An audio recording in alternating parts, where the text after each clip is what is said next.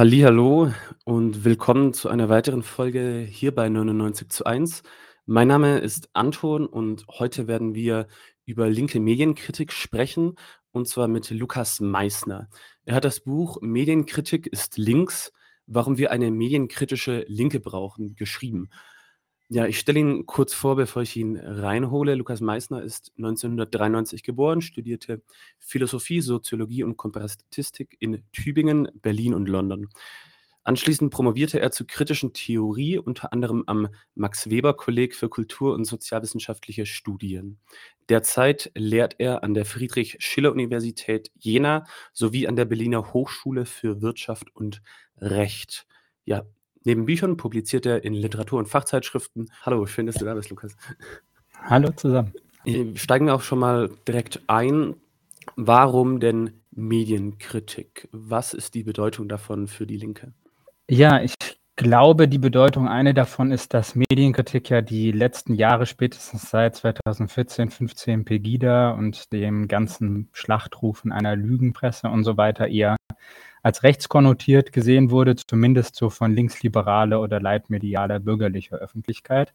Und das Buch versucht so ein bisschen stark zu machen, dass wir das Thema den Rechten nicht überlassen dürfen, wie so viele andere Themen auch. Aber das ist eben besonders wichtig, weil es wie so eine Art Gatekeeper-Funktion hat. Also wenn wir die mediale Berichterstattung die Kritik an ihr, insbesondere die bürgerliche Berichterstattung, äh, den Rechten überlassen, dann können wir als Linke viele Themen, die sehr wichtig sind, einfach nicht hinreichend besetzen. Und da versucht das Buch einfach einen Eingriff vorzunehmen, äh, daran zu erinnern, zum einen, dass ähm, linke Medienkritik ein altes Phänomen ist. Also Medienkritik war lange von linker Seite besetzt und ähm, dass es auch heutzutage weiterhin sehr wichtig und relevant ist. Insbesondere weil die Medien, die wir da so vorfinden in Deutschland, zu großen Teilen eben bürgerliche Medien sind, zumindest die Leitmedien. Das heißt, die klammern den Kapitalismus in erster Linie, aber auch andere strukturelle Probleme aus ihren Analysen und Berichterstattungen eigentlich weitgehend aus und können damit nur eine Symptombehandlung liefern. Und das hilft nicht gerade weiter, dass wir uns politisch äh, organisieren können oder linksradikalisieren können oder verstehen können, dass da was schief läuft. Ja, du hast jetzt Linksradikalisieren genannt. Wie steht es denn um die radikale Linke? Warum steht die denn so schwach da? Ja, ich glaube, das hat sehr viele Gründe. Äh, ich glaube, die kann ich jetzt gar nicht alle zusammen äh, zählen, aber ganz entscheidend für diese Schwäche der Linken, glaube ich, ist ähm, natürlich, dass zum Kapitalismus immer schon gehört hat, dass er seine eigenen Ideologien und Fetischisierungen und Schein, seinen eigenen Schein immer mitproduziert. Ich glaube, das ist was Wichtiges, wenn man eine Kapitalismusanalyse macht, dass der in seinen verdinglichtenden Strukturen und fetischisierenden Strukturen immer den eigenen Schein mitliefert und damit die Erkenntnis, was eigentlich passiert, versteckt. Also beispielsweise gelten wir alle im Liberalismus als ganz freie BürgerInnen, die wählen können und sich ihren eigenen Job suchen können und eine Konsumfreiheit haben und so weiter. Und dahinter wird eben leicht versteckt, äh, wie viel Ausbeutung es gibt, äh, wie viel Ungerechtigkeit, wie viel strukturelle Gewalt etc. Ich glaube, das ist ein wichtiger Aspekt, warum die Linke es immer relativ schwer hat, weil sie strukturell analytisch vorgehen muss, um Dinge zu verstehen und nicht so einfach personifizieren kann, die Probleme wie die Rechte.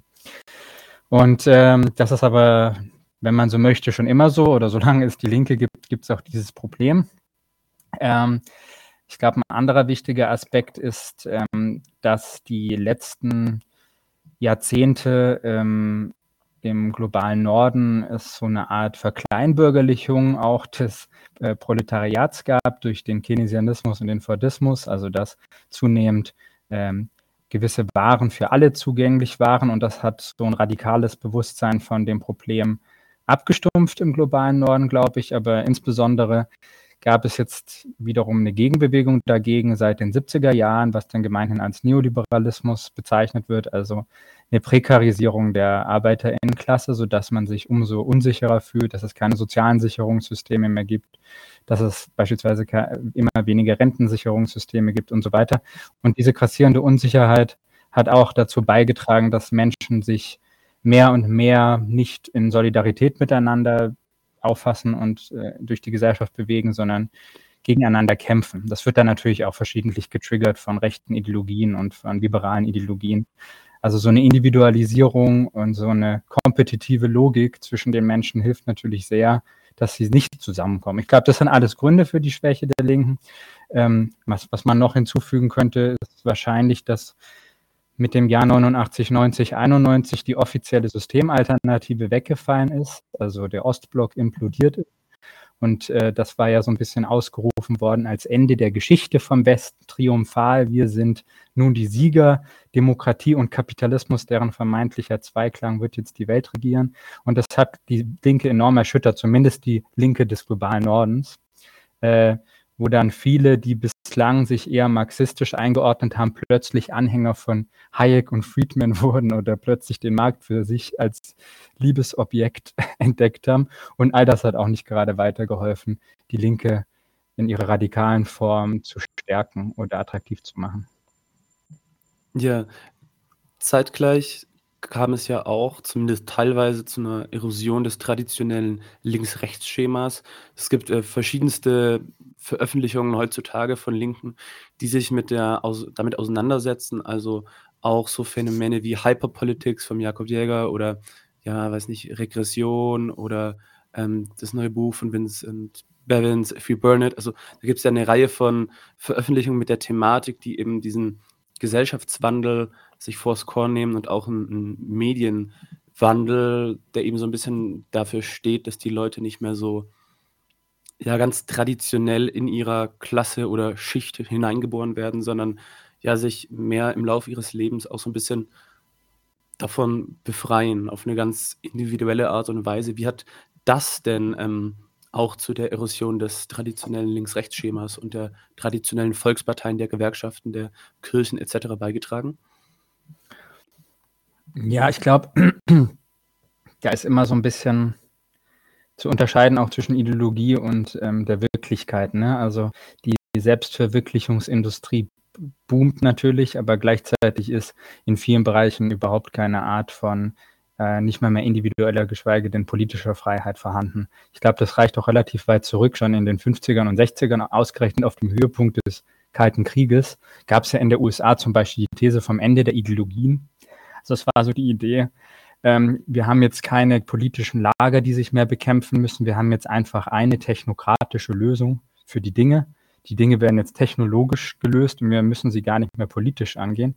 Ich glaube, das hat schon mal so eine grundsätzliche Vorstellung, so eine Art Metaideologie gebracht, wo es dann so eine Neutralisierung der politischen Lager gab. Es wurde so getan, ach nee, wir, es gibt halt entweder die Vernünftigen, die den Menschenverstand anwenden oder die Abseitigen, die so ein bisschen verrückt sind, aber ähm, es gibt nicht mehr wirklich links und rechts und unterschiedliche Interessen, die antagonistisch auch gegeneinander stehen. Äh, ich glaube, das war ein ziemlich wichtiger, ziemlich wichtiges Ideologie. Und das wurde natürlich auch, wie das viele, vieles Schlechtes auch in die, in die BRD importiert. Das heißt, man hat dann beispielsweise, Stichwort Godesberger Programm der SPD, wo man sich früher zumindest als Arbeiterinnenpartei verstanden hat. Ob man das dann umgesetzt hat, Stichwort, wer hat uns verraten, ist natürlich nochmal die andere Frage. Aber zumindest hat man gesagt, wir sind eine Arbeiterinnenpartei. Und mit dem Godesberger Programm kam dann der Wandel zu sagen, wir sind eine Volkspartei. Und das war natürlich auch ein grundsätzlicher Wandel in der Vorstellung, ist der Kapitalismus überhaupt noch ein Problem? Nennen wir es lieber mal gar nicht Kapitalismus, nennen wir es soziale Marktwirtschaft und dann wird alles schön und gut. Und äh, ich glaube, ähm, diese Unterhöhlung von klassischen Konzepten des Linksseins, zum Beispiel des Antikapitalistischseins, ähm, hat natürlich seine Spuren hinterlassen bis heute. Also es geht relativ weit zurück. Aber spätestens äh, äh, mit diesem sag ich mal, mit den 80er Jahren und der ganzen Selbstverwirklichungslogik hatte man dann auch soziologisch wieder ein, eine Veränderung des Diskurses, dass man gesagt hat, die Klasse wird gar nicht mehr ausreichen als Begriff, die ist, die ist reduktionistisch und ökonomistisch. Wir müssen uns doch vielmehr darauf konzentrieren, dass die Menschen jetzt in Schichten leben. Wir haben gar nicht mehr diesen Widerspruch. Das hat viel mit dieser Volksparteienlogik auch zu tun, sondern wir sind ja eine Gesellschaft und wir wollen doch alle Wachstum, wir wollen doch alle Prosperität. Und äh, auch das hat so einen klassischen Gegensatz beispielsweise zwischen Kapital und Arbeit oder der Mehrheit der Bevölkerung, die ausgebeutet wird, gegenüber der Minderheit, die ausbeutet, eben auch aufgelöst und unterhöhlt und Leute ziemlich verwirrt. Meistens fangen die Intellektuellen an zu verwirren, die glauben es dann aber auch irgendwann selber. Und dann popularisiert sich das durch die Feuilletons und kommt, kommt dann schlimmstenfalls am Ende am Stammtisch an. Aber die Dummheit geht Oder meistens von den Intellektuellen an. Oder im Podcast, die hoffentlich gegenwirken können. Aber ich glaube, all das spielt eine Rolle und inzwischen haben wir ja ganze Erzählung von der nivellierten Mittelschicht. Ja, in Deutschland gibt es immer nur die Mittelschicht oder es gibt arme Menschen. Es gibt aber keine reichen Menschen. Das ist sehr interessant. Also in Deutschland gibt es einen anderen Diskurs als in den USA. In den USA gibt es den Diskurs, ähm, die Reichen, die haben es geschafft. Das sind die Macher, das sind die Innovativen. Die müssen wir feiern. Äh, in Deutschland ist es eher so, äh, es gibt gar keinen Reichen. Die äh, Milliardäre sind genauso Mittelschicht wie der Mensch, der halt irgendwie, keine Ahnung, einen halbwegs nicht ganz prekarisierten Job hat. Das heißt, diese sogenannte nivellierte Mittelschicht ist eigentlich nur eine Nivellierung der theoretischen Analyse ähm, einer Klassengesellschaft, in der es weiterhin Ausbeutung gibt. Und all diese Verschiebungen, die auch oft ideologischer Natur waren, neben den realweltlichen Verschiebungen, haben, glaube ich, mit dazu beigetragen, dass rechts und links dann irgendwann als veraltet galten. Ich halte das aber für inkorrekt und finde, wir müssen die Begriffe noch verteidigen.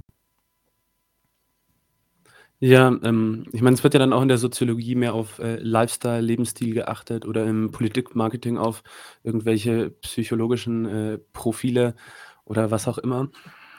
Ja, ähm, aber ja, kommen wir zur Bedeutung des Begriffs Linkssein oder von rechts und links. Ja, was hat es denn damit auf sich? Was hat diese inhaltliche In Entleerung ausgelöst und ja, in inwiefern kam es überhaupt dazu? Stimmt das? Bedeutet Linkssein noch etwas oder bedeutet es nichts mehr? Und wenn ja, wenn es was bedeutet, was bedeutet es? Ja, also wir hatten ja diese ganzen apropos, ich, ich muss mich leider immer an den soziologischen Ideologien abarbeiten, weil die halt äh, dann wiederum in Nachrichten und Medien so präsent verkündet werden, als sei es wirklich wissenschaftlich. Aber es ist halt eher gut verpackte oder mehr oder weniger gut verpackte Ideologie. Ein weiterer Punkt, der uns die letzten Jahre erklärt worden äh, war, war ja beispielsweise, dass sich die CDU sozialdemokratisiert habe. Das war ein Topos, den wir 15 Jahre uns antun mussten, weil ähm, die CDU jetzt zum Beispiel nicht mehr, wie sie das noch in den 90er Jahren für mit ihrem christlichen Menschenbild vereinbar hielt, die Vergewaltigung im Grundgesetz doch nicht mehr stehen lassen wollte, die sozusagen in der Ehe als legale Form stattfinden durfte. Und das hat man dann gesehen, ist vielleicht doch nicht äh, ganz vereinbar mit irgendwelchen christlichen Werten. Aber solches Mindestmaß eigentlich an Liberalismus oder an gleichen Rechten für alle Menschen wurde dann als links verkleidet. Dabei gab es ja realiter eine Neoliberalisierung aller Parteien, die im Parlament vertreten sind, im Dort auch in vielen anderen. Aber es wurde eben immer erklärt, dass es ähm, eine Sozialdemokratisierung gegeben hat und Linksruck gegeben hätte.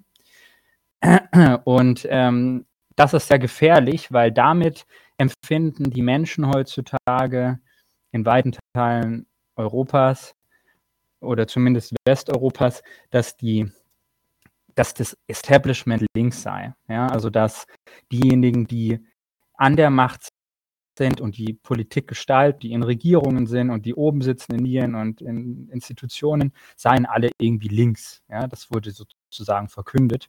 Und deswegen wählt man jetzt halt aus Protest rechts. Also es ist ein hochgefährlicher hochgefährliche Fehlinterpretation dessen, was da eigentlich passiert, ja, indem man Neoliberalismus und Linkes irgendwie miteinander identifiziert hat. Ähm, das ist sehr gefährlich und dagegen müssen wir uns als Linke, glaube ich, stellen. Also was wäre es, äh, Linke zu sein? Ich glaube, ein ganz entscheidender Punkt wäre, die soziale Frage ins Zentrum zu stellen, zu zeigen, dass die ganzen tollen bürgerlichen Rechte einem nicht so viel bringen, wenn man ökonomisch völlig abgehängt wird, proletarisiert, prekarisiert wird, äh, finanziell ruiniert wird. Das heißt, die soziale Frage, dass die im Zentrum steht und die politische Ökonomie ist eine ganz zentrale, ein zentraler Aspekt des Linken. Und zudem glaube ich äh, auch eine Vorstellung von Universalismus, die ich gerne verteidigen würde, im Sinne von gegen partikularistische Ideologien, beispielsweise der Nation oder des Volks oder einer Ethnie. Ähm, das heißt, solche chauvinistisch gewendeten Dinge äh, und stattdessen zu sagen, alle Menschen sind nun mal gleich viel wert und äh, wir müssen uns außerdem, das hängt mit dem Universalismus zusammen, auch internationalistisch aufstellen. Ja, es hilft nichts, sich nur im eigenen Land abarbeiten, abzuarbeiten an den Widersprüchen oder an bestimmten PolitikerInnen, sondern man muss es weltweit bestenfalls machen oder zumindest muss man in Solidarität mit Bewegungen im Rest der Welt ähm, die eigene Politik versuchen umzusetzen. Das heißt, all diese Aspekte sind, glaube ich, zentral fürs Linkssein und die werden absolut nicht umgesetzt, selbstverständlich von Parteien, die sich heute als links bezeichnen, wie die SPD oder die Grünen und noch viel weniger natürlich von der CDU, die offensichtlicherweise einen extremen Rechtsruck hingelegt hat, wie im Übrigen auch die meisten anderen Parteien. Also ich glaube, wir müssen den Begriff allein schon verteidigen, damit die Leute nicht völlig desorientiert sind und aus Anti-Establishment-Gründen oder gegen die Elite rechts wählen. Allein dafür müssen wir schon den Begriff des Linken ähm, wieder etablieren. Ja, eine kurze äh, Anmerkung an die ganzen Zuschauer draußen. Viele Grüße zurück weil hier gegrüßt wurde. Ähm, das ist ja eine Live-Folge. Das heißt, ihr könnt auch eure Fragen in die Kommentare reinschreiben und wenn sie passen, nehme ich die dann entweder im Laufe des Gesprächs oder am Ende der Folge dran. Ja, du hast dann, als es um die inhaltliche Entleerung des Begriffs in deinem Buch ging, danach ähm, zwei Beispiele gebracht, nämlich die der Antideutschen und der sogenannten linken Identitätspolitik. Könntest du uns das nochmal ausführen? Ähm, was ist zum Beispiel mit den Antideutschen passiert, so von, weiß nicht, Zeitpunkt der Wiedervereinigung bis heute ungefähr? Ja, ich habe die zwei Beispiele so ein bisschen herangezogen, um aufzuzeigen, dass noch jene, die sich als linksradikal verstehen, absurde Rechtsturns gemacht haben in ihrer Karriere, sag ich mal, in ihrer außerparlamentarischen, in ihrem Gang jenseits der Parlamente. Äh, und da sind die Antideutschen, glaube ich, ein gutes Beispiel. Ich habe äh, in dem Buch gleichzeitig ähm, auch ähm, eben die Identitätspolitik sozusagen als vermeintliches Gegenphänomen oder wogegen sich dann Antideutsche meistens auflehnen, die, sage ich mal, postkolonialen Studien oder die, die dann in der provinzialistischen deutschen Linken immer als Anti-Imps und Anti-Deutsche so firmieren. Ich habe versucht, so aufzuzeigen, dass die eigentlich be beide gleichermaßen problematischerweise nicht sehr ähm, marxistisch sind und in vielerlei Hinsicht äh, nicht sehr ähm, weit links stehend und demokratisch-sozialistisch. Also mit dem Beispiel der Antideutschen. Ich meine, es war erstmal natürlich berechtigt, eine gewisse Angst zu haben vor einem wiedervereinigten Deutschland. Das sieht man ja auch heute. Also das wiedervereinigte Deutschland ist genau ein sogenannter Wirtschaftsmotor in der EU, der äh, nichts anderes macht äh, seit äh, Jahren als Austeritätspolitik gegen seine EU-Mitgliedstaaten, äh, sogenannten, früher hätte man gesagt, Brüderländer oder so. Ähm, das ist nicht sehr brüderlich oder schwesterlich. Ähm, und auch auf internationaler Ebene ist der Bellizismus in Deutschland zurück spätestens seit dem Ukraine-Konflikt, wahrscheinlich schon seit dem Irak-Krieg. Und ähm, das sind aber eigenartigerweise Aspekte, die die Antideutschen ausgerechnet ja nicht problematisieren.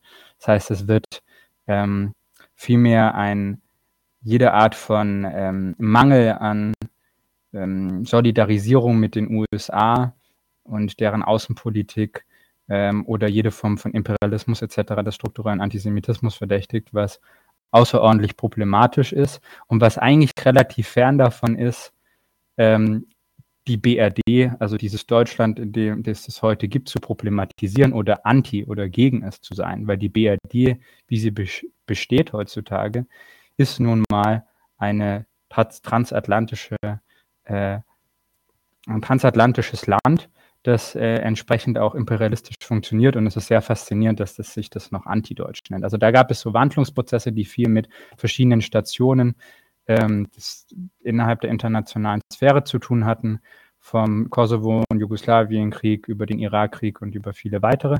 Aber das Faszinierende ist, dass heutzutage Antideutsche in ihrer Mehrzahl und in dem, was man so von ihnen hört, ähm, nicht mehr sehr linke Positionen leider vertreten. Ähm, und gleichzeitig nicht mehr mehr sehr äh, Positionen, die Deutschland kritisch sind.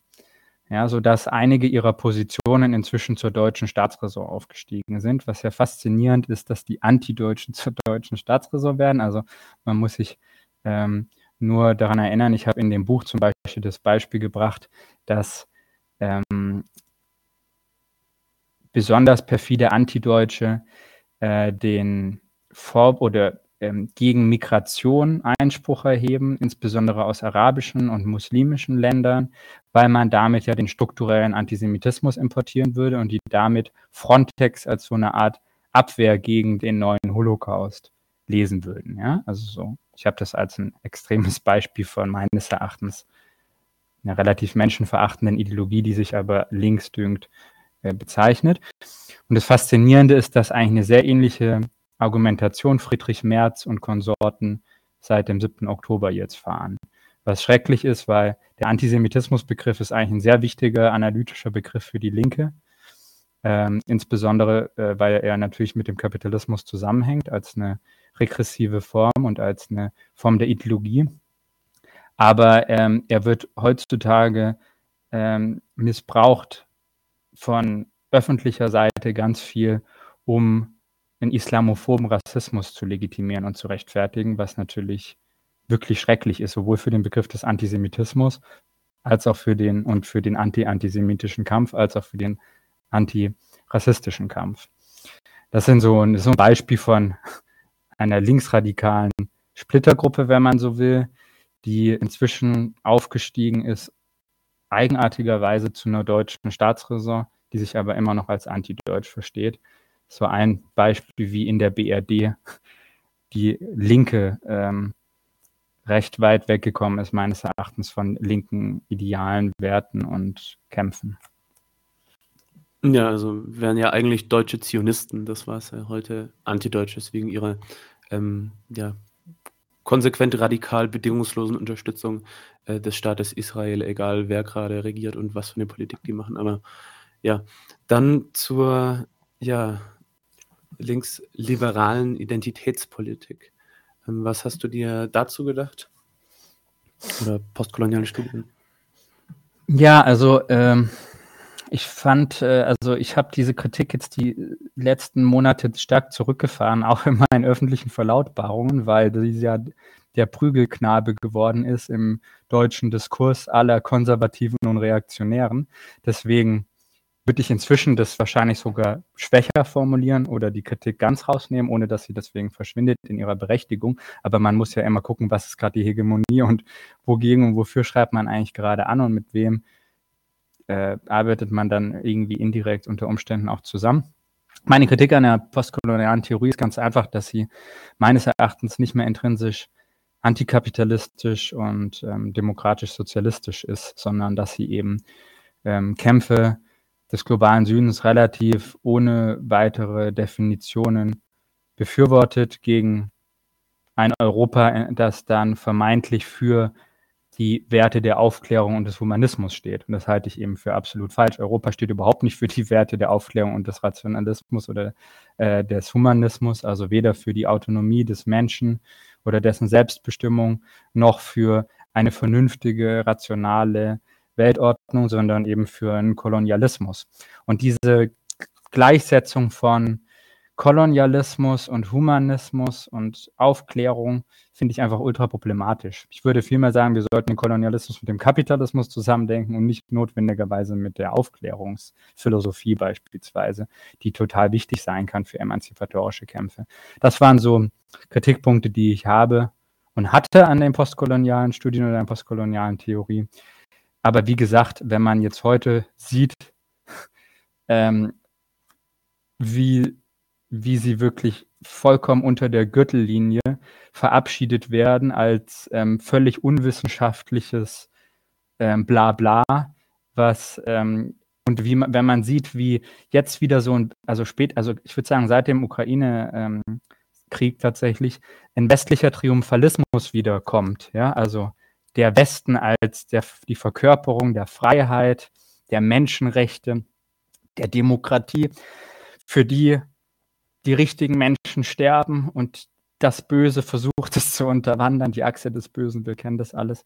Ähm, wenn man das sieht, wie unterirdisch das wieder geworden ist äh, im öffentlichen Diskurs, was vor fünf Jahren zumindest an der Oberfläche so schien, ja, vielleicht sollten wir das Kolonialdenkmal X äh, hier nicht stehen lassen oder so wurde offiziell diskutiert, wie wir komplett zurück in einer, einem Eurochauvinismus sind oder in einem Chauvinismus Nordens, auch ganz offiziell verlautbart. Ähm, da würde ich meine Kritik an den postkolonialen Studien dann in Klammern setzen, ohne dass sie deswegen aufhört, valide Punkte zu haben. Mhm, ja, da merkt man, glaube ich, wie sich halt die nationalen Interessen äh, des globalen Nordens, des Westens äh, ganz radikal geändert haben und dementsprechend auch die Institutionen, die ihre Ideologie oder ja, sich zum Handlager ihrer Interessen machen, den Diskurs ein bisschen ändern. Ähm, interessante Beobachtung. Ja. ja, und ich denke mir teilweise auch so, ähm, weiß nicht, aus dieser postkolonialen Ecke, gerade auch in der Palästina-Solidarität, ja, merke ich mit so leicht falscher Kritik manchmal so einen, so einen ähnlichen Moment wie, das ist jetzt ein schlechter Vergleich, ich habe damals nicht gelebt, wie vielleicht ähm, kurz nach der Wiedervereinigung die Antideutschen. So eine schlecht definierte Ablehnung gegen die äh, Staatsdoktrin der BRD, die halt einfach ähm, nicht richtig definiert ist, wo der Gegenstand nicht richtig klargestellt ist, wo die Interessen nicht richtig äh, nachgegangen wird und dementsprechend dann eben ja daraus leider weitere ähm, Fehlschlüsse folgen können oder werden zwingend. Ja, du appellierst dann in deinem Buch generell für die Aufklärung und für eine Neuformierung einer Linken. Wie könnte diese Linke sich ihres Verstandes bedienen? Ja, das ist natürlich so ein bisschen so ein kantianischer Gag. Ich bin immer dafür, dass man dem Marx, also sozusagen, dass man die Linie Kant, Hegel, Marx, Marxismen, Sozialismus durchaus ernst nimmt und dass man sieht, ähm, in Kant etwa im Selbstzweck ähm, kategorischen Imperativ des Menschen steckt eigentlich schon eine sehr sprengende Philosophie mit drin, die er dann natürlich bürgerlich und liberal wieder total eingehegt hat, die durchaus auch radikalisieren kann. Insofern äh, ist der Begriff des Verstandes oder der Vernunft ähm, nicht umsonst gewählt. Ich glaube, das sind wichtige Begriffe. Und zwar stehen die letzten Endes für eine radikale politische Analyse, die auch Zusammenhänge beleuchten kann, Sie stehen für einen inklusiven Universalismus, also einen Universalismus, der nicht nur die Interessen einer Minderheit oder von partikularistischen Interessen vertritt äh, und dann sich selber als universalistisch gibt, wie wir das heute eben wieder mit, den, mit Europa oder den USA sehen. Ähm, aber so eine Vernunft äh, steht eben auch für eine Strukturanalyse oder für eine Totalitätsanalyse, wie man vielleicht im Hintergrund kritischer Theorie von Lukács und so weiter kommt, sagen könnte. Also eine Analyse, die nicht Dinge reduziert auf positivistische Einzelfälle, sondern die Zusammenhänge aufzeigt, insbesondere die Zusammenhänge zwischen Dingen, die mehr an der Oberfläche und mehr an der Basis passieren, ähm, insbesondere die Basis relativ klassisch, fast vulgär schon verstanden als ähm, Ökonomie als Kapitalismus. Und dazu wäre Vernunft in der Lage, also jenseits von Moralisierung, Psychologisierung, Individualisierung, in der Lage zu sein, eine Strukturanalyse der Gesellschaft zu leisten, in der auch der Kapitalismus wieder zum Thema werden kann. Das ist ein ganz wichtiger Aspekt von Vernunftkritik äh, und äh, von, von, also einer Vernunft, die aber gleichsam auch vernunftkritisch natürlich zu sein hat. Ähm, die aber niemals die Vernunft aufgeben sollte. Also bei Marx, äh, Marx spricht explizit von einer rationalen Gesellschaft, wenn es um den Sozialismus geht, und ähm, wenn es um den Kapitalismus geht, von einer irrationalen Gesellschaft. Und ich glaube, das ist sehr korrekt. Warum ist der Kapitalismus irrational? Weil Mittel und Zweck in ihm vertauscht sind. Also weil Menschen die Mittel der Ökonomie, des Kapitals, der Selbstverwertung, und Selbstreproduktion des Kapitals geworden sind, äh, während die Wirtschaft zum Selbstzweck mutiert ist, respektive das Kapital und dessen Interessen und Macht zum Selbstzweck wurde. Und ähm, diese Vertauschung von Mittel und Zweck ist sehr irrational und dagegen ähm, kann man eben angehen ähm, mit einer kritischen sozialistischen Perspektive, die aber eben auch allein deshalb schon den Rational, das Rationale oder die Rationalität oder die Vernunft oder den Verstand nicht ganz ausblenden sollte, wie das manchmal so in postmoderner Manier gemacht wird, weil ähm, allein schon, um in irgendeiner Art und Weise eine andere Gesellschaft gestalten zu können, organisieren zu können, ähm, brauchen wir auch die Vernunft. Ja, wir können nicht alles den spontanen Kräften des Marktes und ihrer, ihren Destruktionsmitteln überlassen. Wir müssen uns schon selber relativ präsent einsetzen. Und für all das brauchen wir auch eine Vernunft das, oder auch einen Verstand. Das, das ist, was ich damit meine, dass die Linke sich wieder ihres Verstandes bedienen muss.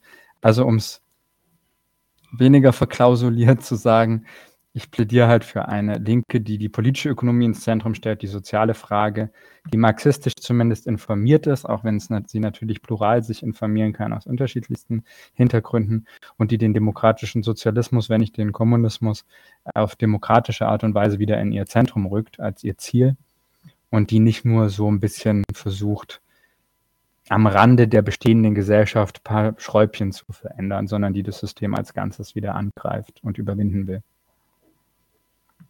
Okay. Du hast jetzt gerade eben auch schon äh, ein bisschen die Postmoderne ähm, erwähnt und gemeint, da ja, würde sich manchmal nicht sinnvoll des Verstandes bedient werden. Ähm, was wäre deine Kritik an ihr und was hat sie mit der Privatisierung des Politischen zu tun? Ja, also Privatisierung des Politischen ist so ein Begriff, den ich verwende, wenn man so will. Ist das so ein bisschen ein Alternativbegriff zu äh, dem, der Hyperpolitik von, von Anton ähm, äh, Weber äh, und äh, dem, äh, der, der Vorstellung, dass ähm, wir es heute mit sehr viel politischer Mobilisierung zu tun hat, die aber nicht so wirklich Wirkungen zeitigt. Und ich glaube, dass ähm, man es besser begreift, wenn man von der Privatisierung des Politischen spricht. Das heißt, wenn man davon ausgeht, dass tatsächlich je weniger wir noch politisches Mitspracherecht haben, je mehr wir politisch verohnmächtigt werden, desto mehr moralisieren wir die Welt, desto mehr meinen wir mittels Gesinnungsethiken ähm, uns ähm, auf die richtige Seite stellen zu können, was dann bereits politisch sei. Ja, das finde ich, nimmt man eben wahr und das hat man die letzten mhm. Jahre ganz stark wahrgenommen. Und für mich ist das keine Hyperpolitik, weil es hat mit Politik eigentlich wenig zu tun. Es hat vor allem mit dem Abbau der politischen Sphäre zu tun. Und je mehr wir Moral haben, desto weniger haben wir eben politisches Mitspracherecht, also Moral im Sinne von Moralisierung, ja, Dinge moralisieren. Ähm, und ähm, so beschreibe ich das. Und wie hat das mit der Postmoderne zu tun? Ähm, ich glaube, äh, die Postmoderne ist natürlich immer ein Begriff, der sehr weit ist und schwierig ist zu fassen. Und will man den verwenden und verwenden den nicht auch die falschen Leute und wofür? Das ist alles schwierig. Ich verwende den in einer marxistischen, kritisch-marxistischen Tradition, wie beispielsweise Frederick Jameson oder Alan Makesins Wood äh, und so weiter oder John Bellamy Foster. Ähm, äh, als eine, ein Versuch der Analyse, wie die Linke sich nach den Enttäuschungen von 68 entwickelt hat. Das heißt, nach der Enttäuschung, dass ähm, die 68er Revolution eigentlich gescheitert ist und damit vor allem eine Revolution, in der sich Intellektuelle und Arbeiterinnenklasse versucht haben, zusammenzutun und eine Veränderung zu machen, die auch tiefer reicht als nur, ich sag mal, nur, ja, die ähm, Übernahme der Produktionsmittel, sondern die auch in den Alltag eingreift und die sozusagen davon ausgeht, dass das Private das Politische ist. Und die ist gescheitert. Es gibt ja das schöne Buch von Boltanski und Chiapello, Der neue Geist des Kapitalismus, das aufzeigt, wie mittels verschiedener Management-Diskurse die Hoffnungen und Wünsche der 68er Generation in die neue Organisation des Kapitalismus integriert worden sind. Also beispielsweise die Hoffnung auf weniger entfremdete Arbeit, es hat sich dann ausgedrückt in flexibleren Arbeitszeiten, ja, oder die Hoffnung auf weniger Herrschaft und Macht am Arbeitsplatz hat sich ausgedrückt in ähm, der totalen ähm, Prekarisierung von Arbeitsverhältnissen äh, und immer weniger ähm, ArbeiterInnenrechten oder die Forsch oder auch in Lean Hierarchies, ja, wo man dann sagen kann, im Grunde ersetzt der böse Boss, der mich überwacht von oben, wird halt ersetzt durch meine Selbstoptimierung und meine Selbstausbeutung meine Identifikation mit dem Aggressor des Kapitals und so weiter. Ja? Also all diese Sachen sind mit 68 ähm, da, mit 68 wurden radikale alternative Vorschläge gemacht, aber indem die Revolution gescheitert ist und es da nur noch eine Kultur, kulturelle Veränderung wurde, eine Kulturalisierung, eine Depolitisierung, konnte sie dann von den kapitalistischen Diskursen mit integriert werden und auch in die kapitalistische Arbeitswelt, was, wie manche TheoretikerInnen sagen, mit dazu beigetragen hat, dass die Krise von 1973 und den folgenden Jahren ähm, des Kapitalismus aufgefangen worden werden konnte und der Kapitalismus nicht zusammengebrochen ist. Äh, und diese Prozesse, die in diesen Jahren stattfinden, kann man im Grunde relativ gut mit der Postmoderne identifizieren. Also, dass insgesamt gesagt worden ist, es ist ein Ende der großen Erzählungen. Was sind die großen Erzählungen? Emanzipation, Freiheit, Selbstbestimmung, Utopie, Sozialismus, ja, Frieden, all die Dinge, für die man doch eigentlich meint, das Kämpfen dafür würde sich lohnen, sind für postmoderne Ohren scheinbar schiere Narrative und bloße Konstruktionen. Und ähm, in der Analyse der Theoretiker, in die ich besprochen habe, wie Wood etc., ähm, ist das, äh, geht das zurück, dieser Rückzug ins Private, dieser Rückzug aus dem Politischen in was rein Kulturelles, der Rückzug aus dem Materialistischen in Idealismen, Konstruktivismen, sich drehen um Sprache, ähm, ist letzten Endes ein Defensivgeschehen, ist ein Rückzugsgefecht der Linken in die bürgerliche Monade und weg aus der politischen Öffentlichkeit. Und so würde ich die Postmoderne äh, auch beschreiben und begreifen wollen. Also ich bin, sage ja nicht unbedingt was Neues, aber im deutschen Diskurs was, was nicht so oft gesagt wird, weil der deutsche Diskurs meistens dann was aus den USA importiert, wenn es besonders langweilig ist, aber nicht, wenn es was total Notwendiges wäre, ähm, damit wir unsere politische und intellektuelle Situation auch verstehen. Äh, also so begreife ich das, äh, die Postmoderne und so ist sie korreliert mit der Privatisierung des Politischen. Mhm. Ja, also das wäre dann auch schon fast die Überleitung zu der Thematik, ja, linke Identitätspolitik. Ich meine, mit den 68ern ging ja auch eine große gesellschaftliche Liberalisierung einher. Ähm, gleichzeitig, du, das fand ich interessant. Eigentlich müsste man darüber nochmal reden, über die Ölkrise 73. Mhm. Und weil viele Linke, das ist jetzt ein bisschen ausschweifend, spontan, weil viele Linke ja immer die Widersprüche verschärfen sich und da sehen sie schon die Revolution kommen und die Krisentheorie wird getriggert und ja, dann passiert nichts, außer dass sich die Lage der arbeitenden Klasse verschlimmert und die Krise halt auf die andere Art und Weise gelöst wird. Ja, ähm, ich weiß nicht, ob du dazu noch äh, was sagen möchtest oder ob wir ja, gerne. Also kommt drauf an, wie viel Zeit aber wir mitbringen. Ich bin ganz kurz weg. Ja, alles klar. ähm, ich sag vielleicht was dazu. Ähm, auch wenn du jetzt gerade weg bist, ich versuche es aber trotzdem äh, in den Raum zu richten, sozusagen. Äh, mit, dem, mit dem Jahr 73 gab es natürlich auch eine Krise, vor allem mit dem Jahr 68 gab es aber die eigentliche Krise, die auch politischer Natur war. Menschen wollten nicht mehr in diesen bornierten Arbeitsverhältnissen leben. Und gleichzeitig gab es eine Sättigung der Nachkriegswirtschaft, des, des ähm, Fordismus im globalen Norden.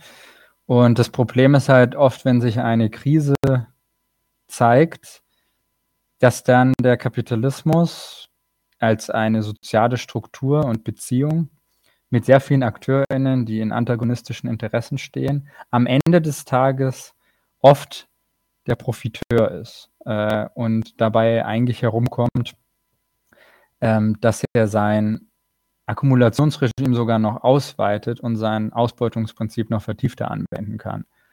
Also es gibt natürlich innerhalb der apologetischen, soziologischen und anderweitig gesellschaftswissenschaftlichen Theoriebildung die Vorstellung beispielsweise, dass die Entfremdung aufgehört habe mit diesen neuen sogenannten postfordistischen oder tayloristischen Arbeitsprozessen, in denen es zum Beispiel um Teamwork und Kreativität äh, und so weiter geht.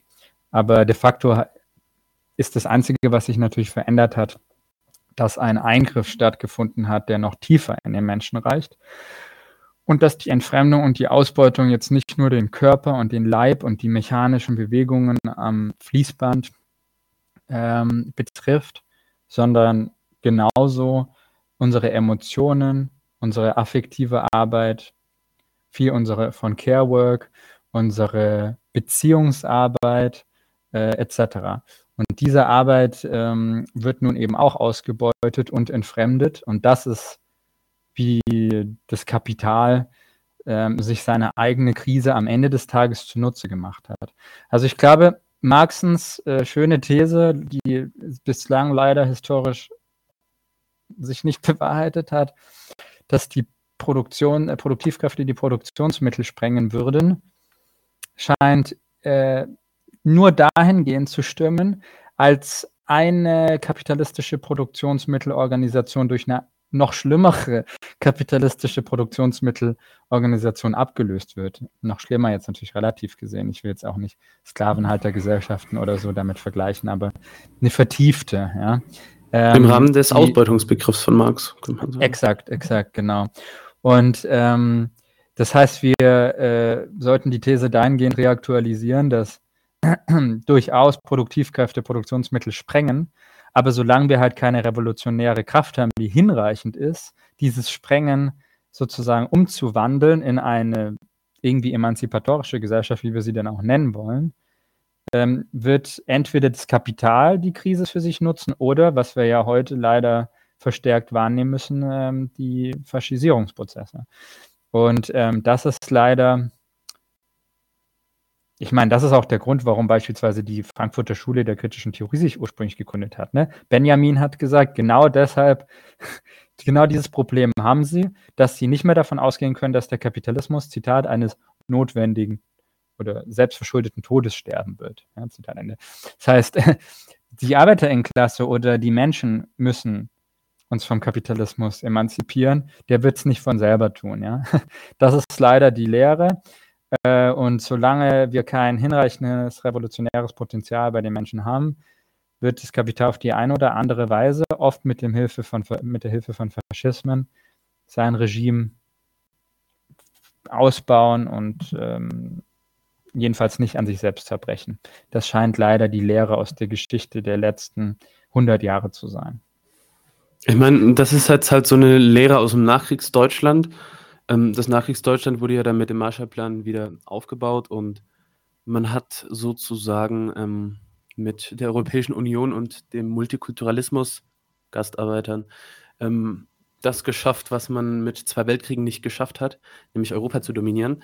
Ähm, naja, vielleicht so viel zur Tauglichkeit der AfD fürs Kapital. Ich meine, natürlich war damals Faschismus ähm, ganz, ganz ähm, praktisch für ein Fortbestehen des Kapitalismus in Deutschland so und auch für den deutschen Imperialismus. Aber danach hat man auch andere Formen gefunden mit Liberalismus, die äh, Profite hochzuhalten. Und klar, jetzt äh, hat der Rassismus wieder sehr stark zugenommen, die letzten Jahre in Deutschland. Aber ähm, naja, trotz alledem muss man sich fragen, inwiefern das jetzt man direkt dafür das Kapital verantwortlich machen kann. Das ist halt Konsequenz des Kapitalismus irgendwie und des falschen Bewusstseins der Leute. Aber äh, teilweise denke ich halt schon wirklich, dass ähm, vielleicht die Grünen die besseren Vertreter für, weiß nicht, deutschen Imperialismus schön mit einer Moralkeule legitimiert sind, als jetzt die AfD. Absolut. Nur, also ich sehe das ein bisschen mit Polani. Also es gibt diesen Double Bind, ja, es gibt diese Doppelbewegung, dass mhm. ähm, die also natürlich, sage ich mal, wenn man den ideellen Gesamtkapitalisten des deutschen Kapitals äh, als Problem sieht, dann sind die Grünen sicherlich hilfreicher für diesen. Ähm, allerdings, wenn man die Entwicklung des Kapitalismus in den letzten 30 Jahren, insbesondere des Neoliberalismus, des Abbaus des Sozialstaats sieht, dann ist klar, was die politische Konsequenz dieses Systems ist. Also mit Polani gesprochen, die Entbettung des Marktes oder was man Markt nennt, also mit anderen Worten der, der Überausbeutung und ähm, des Abbaus jeglicher Form von sozialer Regulation, die durch ArbeiterInnen erkämpft worden ist. Ähm, und äh, insofern ist das auf jeden Fall ein Resultat des Kapitalismus, auch wenn es den Interessen ähm, des Privatkapitals nicht notwendigerweise direkt entspricht. Wenngleich man ja schon sagen kann, dass die AfD zum einen als bürgerliche Partei äh, EU-skeptische Partei angefangen hat und zum zweiten weiterhin starken neoliberalen Flügel auch hat. Also ich würde sagen, eben sie ist so eine neoliberal-völkische Partei, die aber halt jetzt auch teilweise dahin tendiert, so zu tun, als seien sie nationalsozial oder wie man das dann auch nennen will. Aber ähm, ja, also diese, ich will jetzt, ich habe jetzt nur nationalsozial gesagt, ja, also um, um nicht belangbar zu sein von der juristischen Abteilung der AfD. Nein, aber ähm, ich glaube, äh, ich glaube, natürlich ähm, lässt sich das nicht so direkt unvermittelt setzen. Das ist das Interesse vom Kapital X oder so. Aber dass es einen Zusammenhang gibt zwischen Faschismus und Liberalismus, das ist historisch meines Erachtens bewiesen. Ähm, und das kann, können nur Liberale abstreiten. Auch wenn sie grüne Liberale sind, am besten. hm. Ja, jetzt haben wir ein bisschen die Spielweisen der Identitätspolitik und Political Correctness aufgeschoben. Ähm, du hast die ja auch in deinem Buch einmal erwähnt und ich finde es sehr interessant, weil das ja sehr stark mit Moralisieren zusammenhängt. Also mit einer gewissen Erwartungshaltung zu gegenüber dem Verhalten der Mitmenschen. Ähm, ja. Was hast du denn daran kritisiert an linker Identitätspolitik und Political Correctness? Also verschiedene Dinge. Also zum einen, dass es insgesamt eine Kulturalisierung, eine Moralisierung und letzten Endes auch so eine Art Idealisierung des politischen Diskurses ist. Also man guckt nicht mehr materialistisch, welche Interessen haben Menschen, sondern man geht über Identität. Ich halte Identität für keinen linken Begriff, also grundsätzlich nicht. Ähm, und halt für problematisch ohnehin in den linken Kontexten zu gebrauchen. Was er damit transportiert hat, war ganz oft, auch unter den Stichworten dann der Intersektionalität oder wie auch immer, so eine Art von Essentialisierung beispielsweise von Leiden und dass aus Leiden dann eine Art von Standpunktvorurteil wird der epistemologischen Natur. Also beispielsweise Menschen, die besonders viele Diskriminierungsmarker vereinigen würden, ähm, hätten damit mehr Einsicht in die Welt, wie sie sei.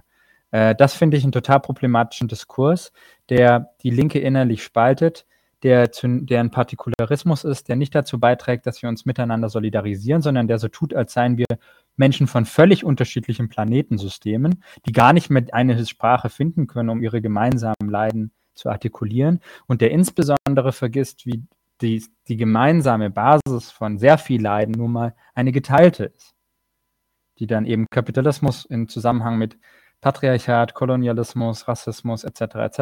ist.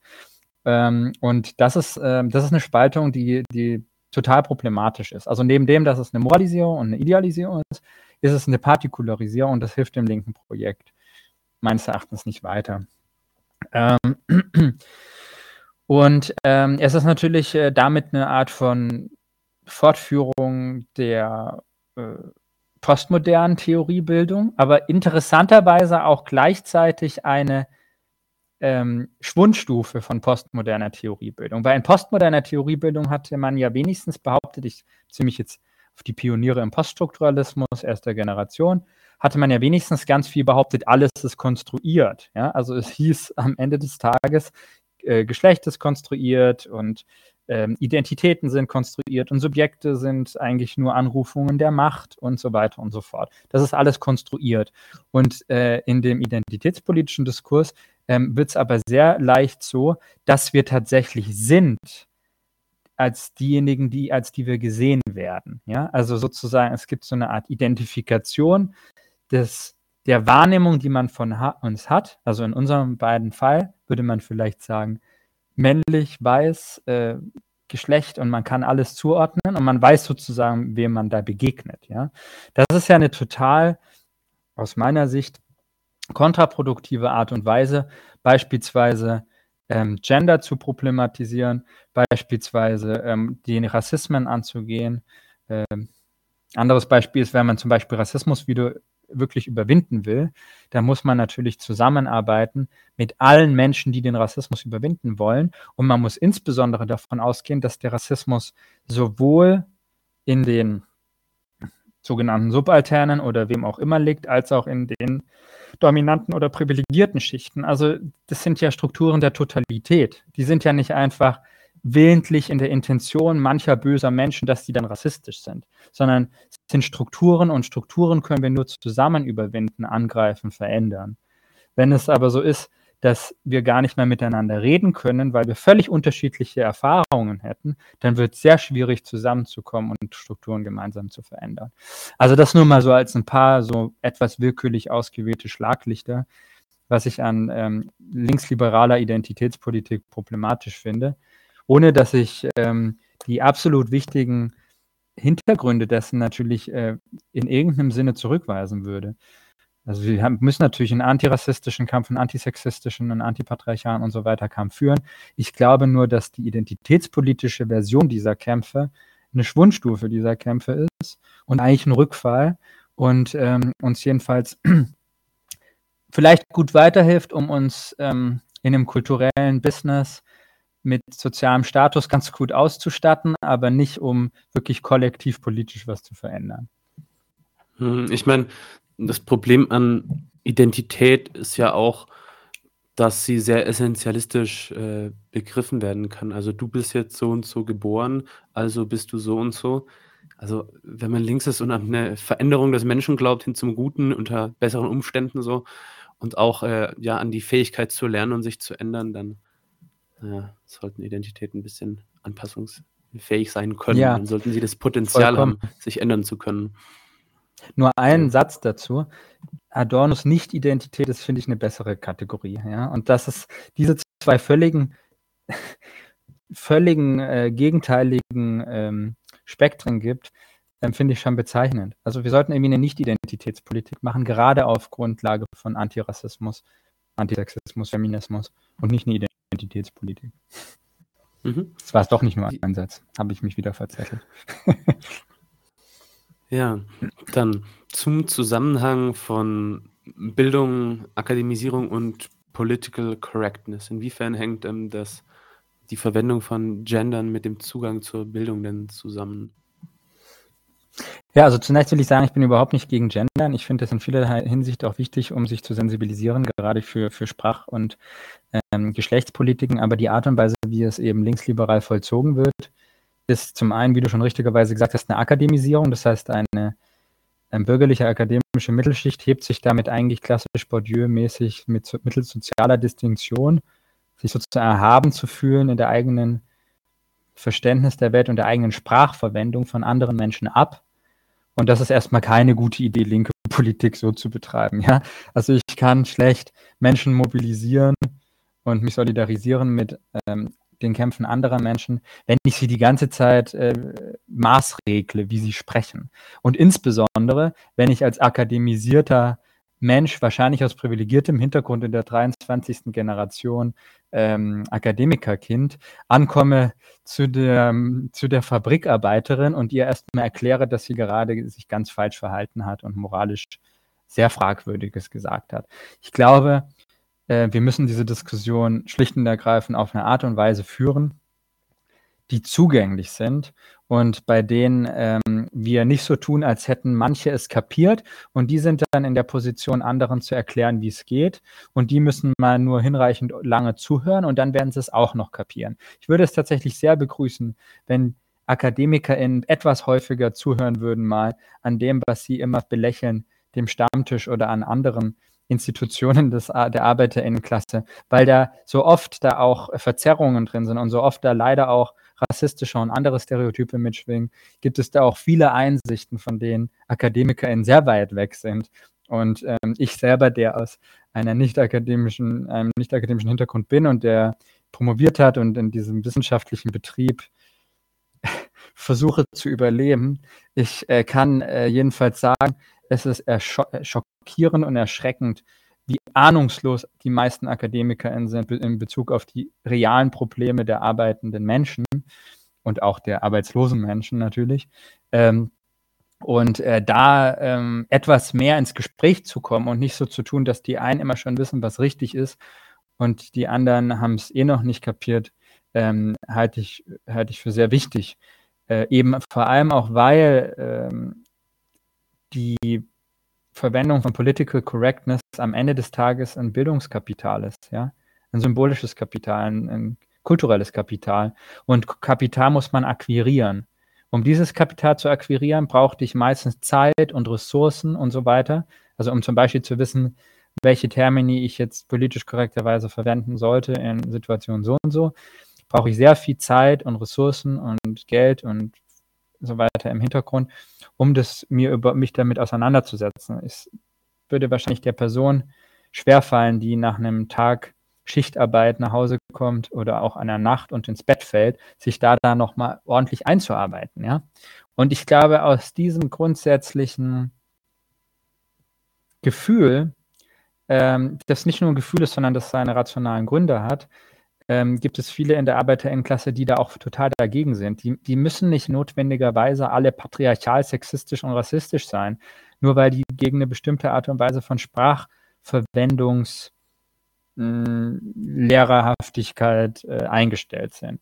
Möglicherweise haben die halt diesen Zugang nicht und das Mindeste, was man ähm, problematisieren sollte, wäre doch, sich zu fragen, gerade aus der Grundlage von Intersektionalität und so weiter heraus, naja, welche notwendigen Bedingungen ähm, brauchte es überhaupt, damit Menschen politically correct sprechen können? Also, wie voraussetzungsreich ist das eigentlich auch in Bezug auf Klasse zum Beispiel? Das wäre ja das Allermindeste, was Menschen, die ständig von Klassismus und so reden, was für mich eine totale Reduktion des Begriffs der Klasse und des Klassenbewusstseins und des Klassenkampfes ist, aber was Menschen, die von dem Begriff und Ähnlichem reden, ja zumindest ähm, problematisieren sollten. Mhm.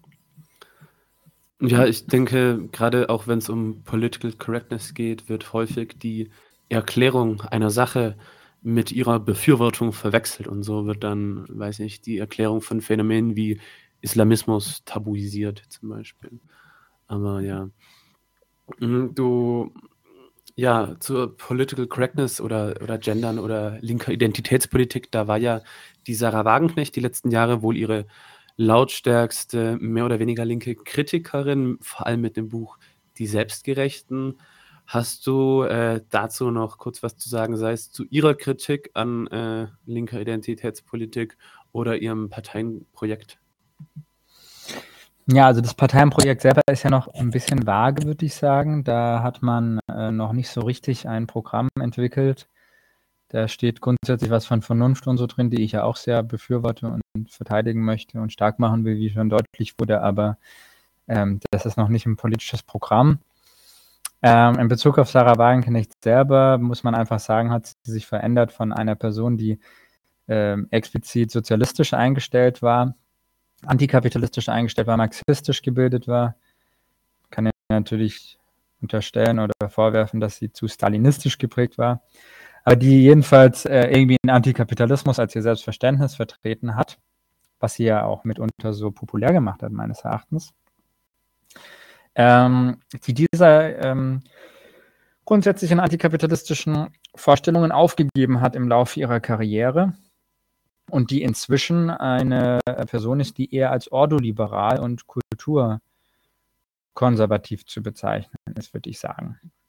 Das ist, ähm, das ist natürlich was äußerst äh, Schwieriges meines Erachtens, weil es nicht mehr sehr links ist. Ähm, das heißt, ähm, meines Erachtens dockt Wagenknecht nicht nur an an einen Diskurs um deutsche Werte wie Fleiß oder Pünktlichkeit, also ich beziehe mich gerade explizit auf Ihr Buch Die Selbstgerechten, was ich nun wirklich nicht für Werte einer Linken halten würde, bei, alle, bei allem Respekt für dich, würde Olaf Scholz sagen, ja, sondern äh, eher doch für sehr äh, bornierte Werte.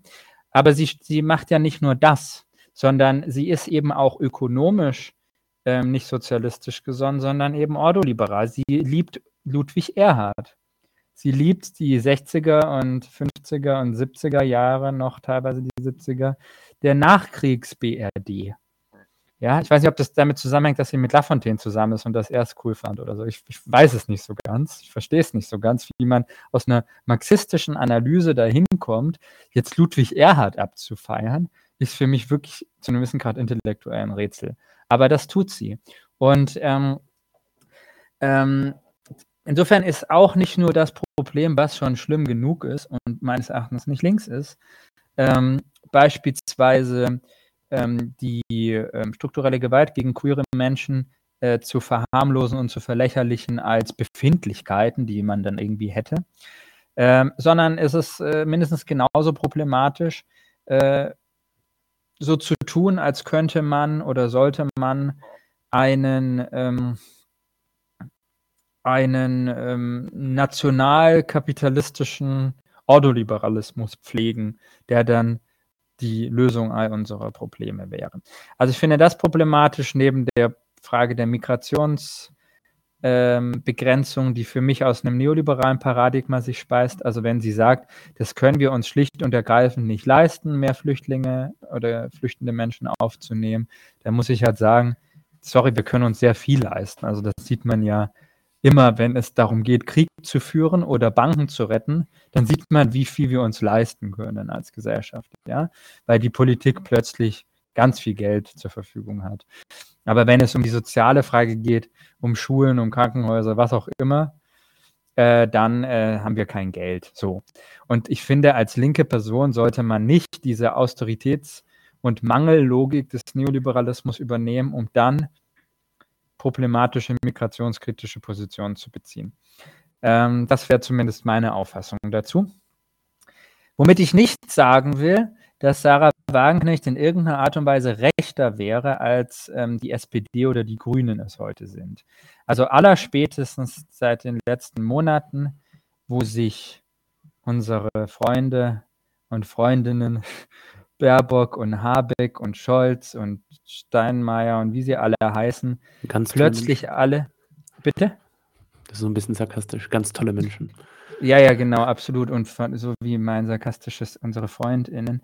Ähm, äh, exakt. Äh, wie die sich plötzlich ähm, Abendland besorgt, wie früher nur Thilo Sarrazin, äh, hinstellen und äh, Angst haben vor den Einwanderungswellen ich habe schon Friedrich Merz genannt, der das noch ähm, aus Anti Antisemitismus sagen will, oder auch Aiwanger. Ja? Aiwanger ist gegen Migration, weil da ja der Antisemitismus eingeschleppt wird. Finde ich besonders ulkig. Äh, also der Antisemit ist natürlich am besten dazu geeignet, zu wissen, dass der Antisemitismus aus dem Ausland kommen muss. Natürlich eine sehr tolle deutsche Strategie, die eigene Schuldabwehr äh, irgendwie zu andernorts, äh, anderen nach, nach, zu anderen Orten projizieren zu müssen. All diese Positionen jedenfalls sind meines Erachtens AfD-Positionen, die SPD und die Grünen vertreten heutzutage migrationspolitisch und asylpolitisch, übrigens auch die EU, ähm, AfD-Position. Was hoch faszinierend ist, die AfD hat sich ja als EU-skeptische Kraft gegründet und heute sind sie ähm, haben sie sehr ähnliche Vorstellungen, wie man Asylrecht und anderes Menschenrecht äh, beschränken sollte. Also äh, ich will nicht sagen, dass Sarah Wagenknecht irgendwie rechter sei als diese Parteien. Ich will nur sagen, dass sie mir trotzdem zu rechts ist. ähm, hm.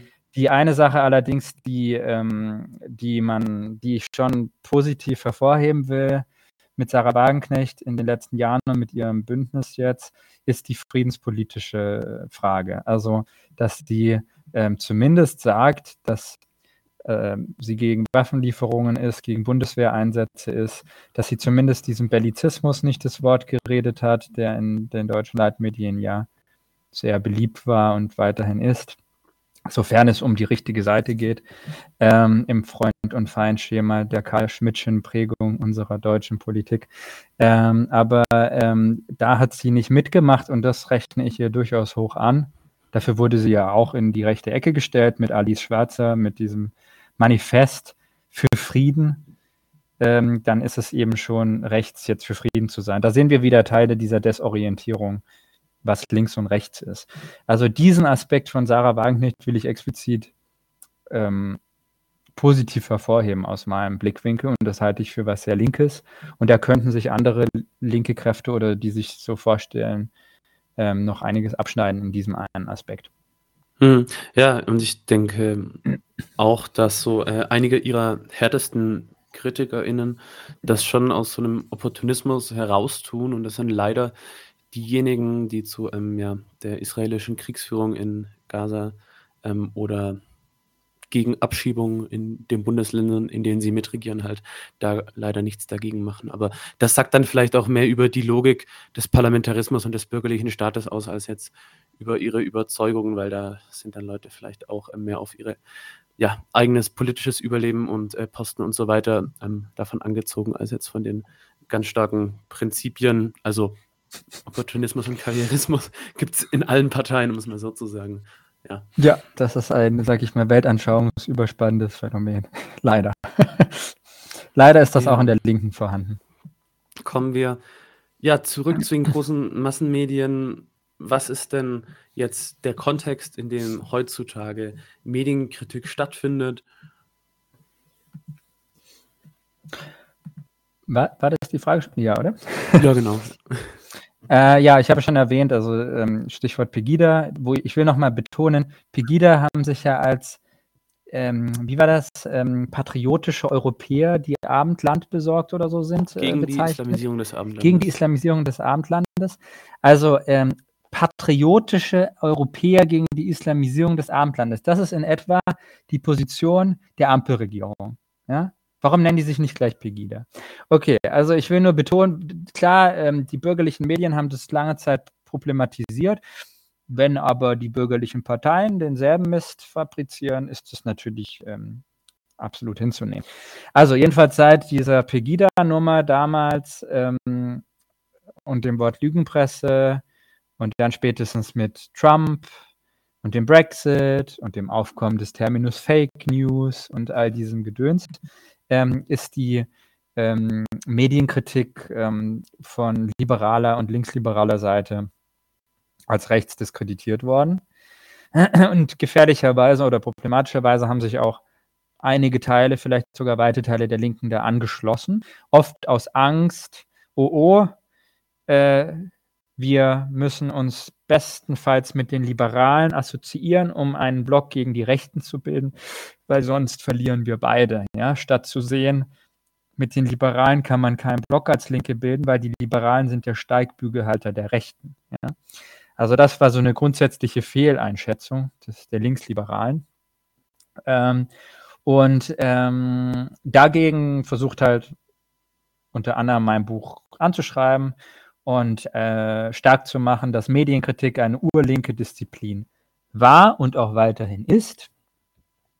Und ähm, dass wir die eben nicht der Rechten überlassen dürfen und dass wir sie deswegen aber durchaus auch anders und anders und fundierter betreiben müssen als die Rechte.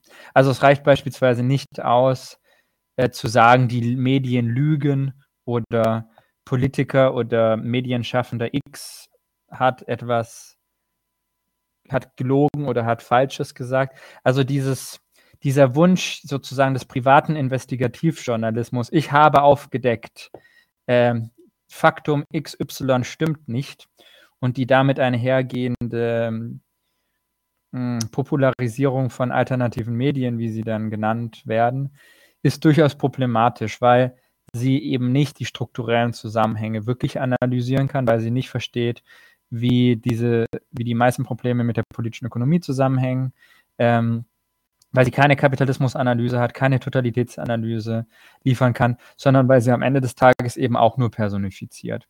Und das ist äh, interessant, weil sie da in der strukturellen äh, Überschneidung ist mit der äh, liberalen, liberalen Medien, die sie eigentlich kritisiert. Weil die liberalen Medien personifizieren genauso, die sehen genauso keine strukturellen Probleme. Also beispielsweise, wenn man ähm, äh, den Dieselskandal hat, dann wird halt VW-Vorstandschef äh, so und so geschlachtet, statt dass man die Automobilindustrie schlachtet oder statt dass man äh, den fossilen Kapitalismus schlachtet, ja. Äh, oder äh, keine Ahnung, äh, wenn Trump an die Macht kommt, dann denkt man nicht, oh hoppla, Vielleicht liegt es ja an äh, den Reaganomics seit 40 Jahren in den USA. Wir müssen den Neoliberalismus problematisieren oder dergleichen und der entsprechenden Deindustrialisierung in den USA und so weiter. Sondern nein, dann ist es ein böser Irrer, der da dann in der Macht ist. Oder selbst wenn man ähm, Putin problematisiert, dann äh, ist das halt ein böser Wahnsinniger, der eine narzisstische Störung auf Weltniveau hat äh, man könnte ja zumindest die intellektuelle Redlichkeit besitzen, zu sagen, dass der Westen Putin mit an die Macht gebracht hat, genauso wie in den meisten anderen Fällen. Und zwar durch die Politik der äh, Weltbank und des Internationalen Währungsfonds nach der Implosion der Sowjetunion, die die russische Föderation in einem kompletten wirtschaftlichen Chaos hinterlassen hat, in dem es dann extreme, ähm, eigentlich mafiöse Zustände von Oligarchie gab. Ähm, und Putin hat dem zumindest ähm, verhältnismäßig im Vergleich zu Jelzin einen gewissen Riegel vorgeschoben. Das ist einer der Gründe seiner Beliebtheit. Ja? Aber all solche Fragen stellt man sich natürlich nicht, weil am Ende des Tages müsste man ja sehen, dass man selber vielleicht noch für das Böse, was immer ganz woanders ja ist und immer das ganz andere sein soll, selber verantwortlich ist und selber die Ursachen dessen eigentlich mitgeliefert hat, dann wäre das Selbstbild halt nicht mehr ganz so gut das Gute und die anderen die Bösen, sondern dann müsste man das komplizierter sehen. Ne? Also diese ähm, grundsätzliche absurde Verkürzung auf Personifizierungen ohne historischen Hintergrund und vor allem ohne Verständnis der politischen Ökonomie ist halt etwas, was meines Erachtens äh, rechte Medienkritik und liberale Medien teilen. Und da müssen wir als Linke reinkommen und eine andere Medienkritik äh, vorschlagen. Ja, ähm, diese ganze Medienkritik kann ja nur stattfinden, weil es eine Art von Vertrauensverlust gibt in ähm, große Leitmedien. Warum gibt es diesen Vertrauensverlust denn überhaupt? Naja, also zunächst mal würde ich sagen, ganz grundsätzlich gesprochen, gibt es einfach einen Widerspruch zwischen Kapitalismus und Demokratie. Äh, darauf können wir vielleicht nachher nochmal zu sprechen kommen. Man könnte auch sagen, ein Widerspruch zwischen einer ökonomischen, privatwirtschaftlichen Profitlogik und der Vorstellung von öffentlicher Deliberation. Wir kommen zusammen und tauschen Meinungen aus, um äh, zu einer guten und der besten Lösung zu kommen. Also sozusagen Habermas Idealisierung der Öffentlichkeit Wäre ja schön, wenn es die je gegeben hätte, aber dummerweise gab es halt den Kapitalismus immer, der sie torpediert hat und unterwandert hat. Und das ist was Grundsätzliches. Also Medien im Kapitalismus waren immer schon abhängig von der Profitlogik, von äh, Werbeeinnahmen, von bestimmten Machtinteressen und war nie einfach nur objektives, deskriptives, neutrales, berichterstattendes Medium, interessiert an der Aufklärung der Menschheit. Ja, so. Und das ist erstmal ein ganz grundsätzliches Problem. Und ähm, deswegen ist es völlig rational, Misstrauen zu haben. Ja, es ist völlig rational zu sagen, ich glaube halt nicht alles. Das hat tatsächlich mit genau dem zu tun, dass man Demokratie und Öffentlichkeit und Aufklärung und all die Herren Werte, von denen der Westen da immer faselt, ernst nimmt ich glaube halt nicht jeden Bullshit, der mir erzählt wird. Das ist erstmal eine positive Einstellung meines Erachtens. Auch eine potenziell linke Einstellung.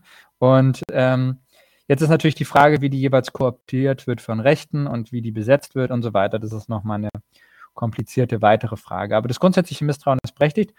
Und natürlich ähm, ist das auch äh, innerhalb der letzten Jahre ähm, nochmal noch berechtigter geworden. Also Stichwort 1984 ich beziehe mich nicht auf George Orwells 1984, wo Big Brother is watching you, sondern ähnlich trotzdem auf ein Phänomen, was die Privatisierung des Fernsehens betrifft. Ja, damals hat man das Privatfernsehen eingeführt und dachte halt so, was heißt man dachte? Das war die Erzählung, ja, Mai, das bringt ganz viel Pluralismus, ja, so hat damals der Strauß oder so oder der Kohl spricht wahrscheinlich anders.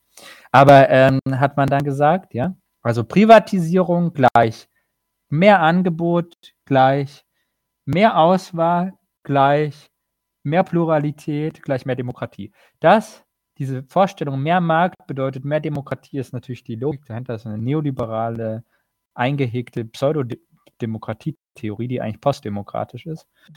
Aber äh, das stand da im Hintergrund. Das spielt natürlich eine große Rolle. Das fing da erst an, aber ähm, die Privatisierung hat jedenfalls nicht dazu beigetragen, beispielsweise das staatliche oder öffentlich-rechtliche Fernsehen herauszufordern von kritischer Seite, sondern schlicht und ergreifend für einen enormen Niveauverlust zu sorgen und für eine Kommerzialisierung noch des öffentlichen Interesses und der öffentlichen Diskussion äh, beizutragen und auch eine Ent Entertainment-Logik, die komplett nur noch unterkomplexe Pseudodiskussionen zulässt. Also das war natürlich auch was, was passiert ist. Ähm, dann würde ich erwähnen wollen, was ein weiterer Punkt ist, der Misstrauen rationalisiert oder Zweifel oder Skepsis oder Hinterfragen rationalisiert, ist das mit dem Jahr 1989 ähm, nicht nur, wie uns immer erzählt wird, die Mauer gefallen ist äh, und Bürgerrechte dann in der DDR, in der ehemaligen auch galten, sondern dass auch eine Systemkorrektur, ein Systemkorrektiv weggefallen ist, was es bis dahin gab. Also es äh, gab eine DDR-Berichterstattung und eine BRD-Berichterstattung und meistens konnte die auch von beiden Seiten Deutschlands jeweils gehört werden und somit hatte man wirklich eine Art von Systemkonkurrenz auch in der medialen Berichterstattung, sodass beispielsweise die DDR ganz viel berichtet hat über Arbeitslosigkeitszahlen, Obdachlosigkeit, Kriminalität, ähm, soziale Ungerechtigkeit und so weiter in der BRD.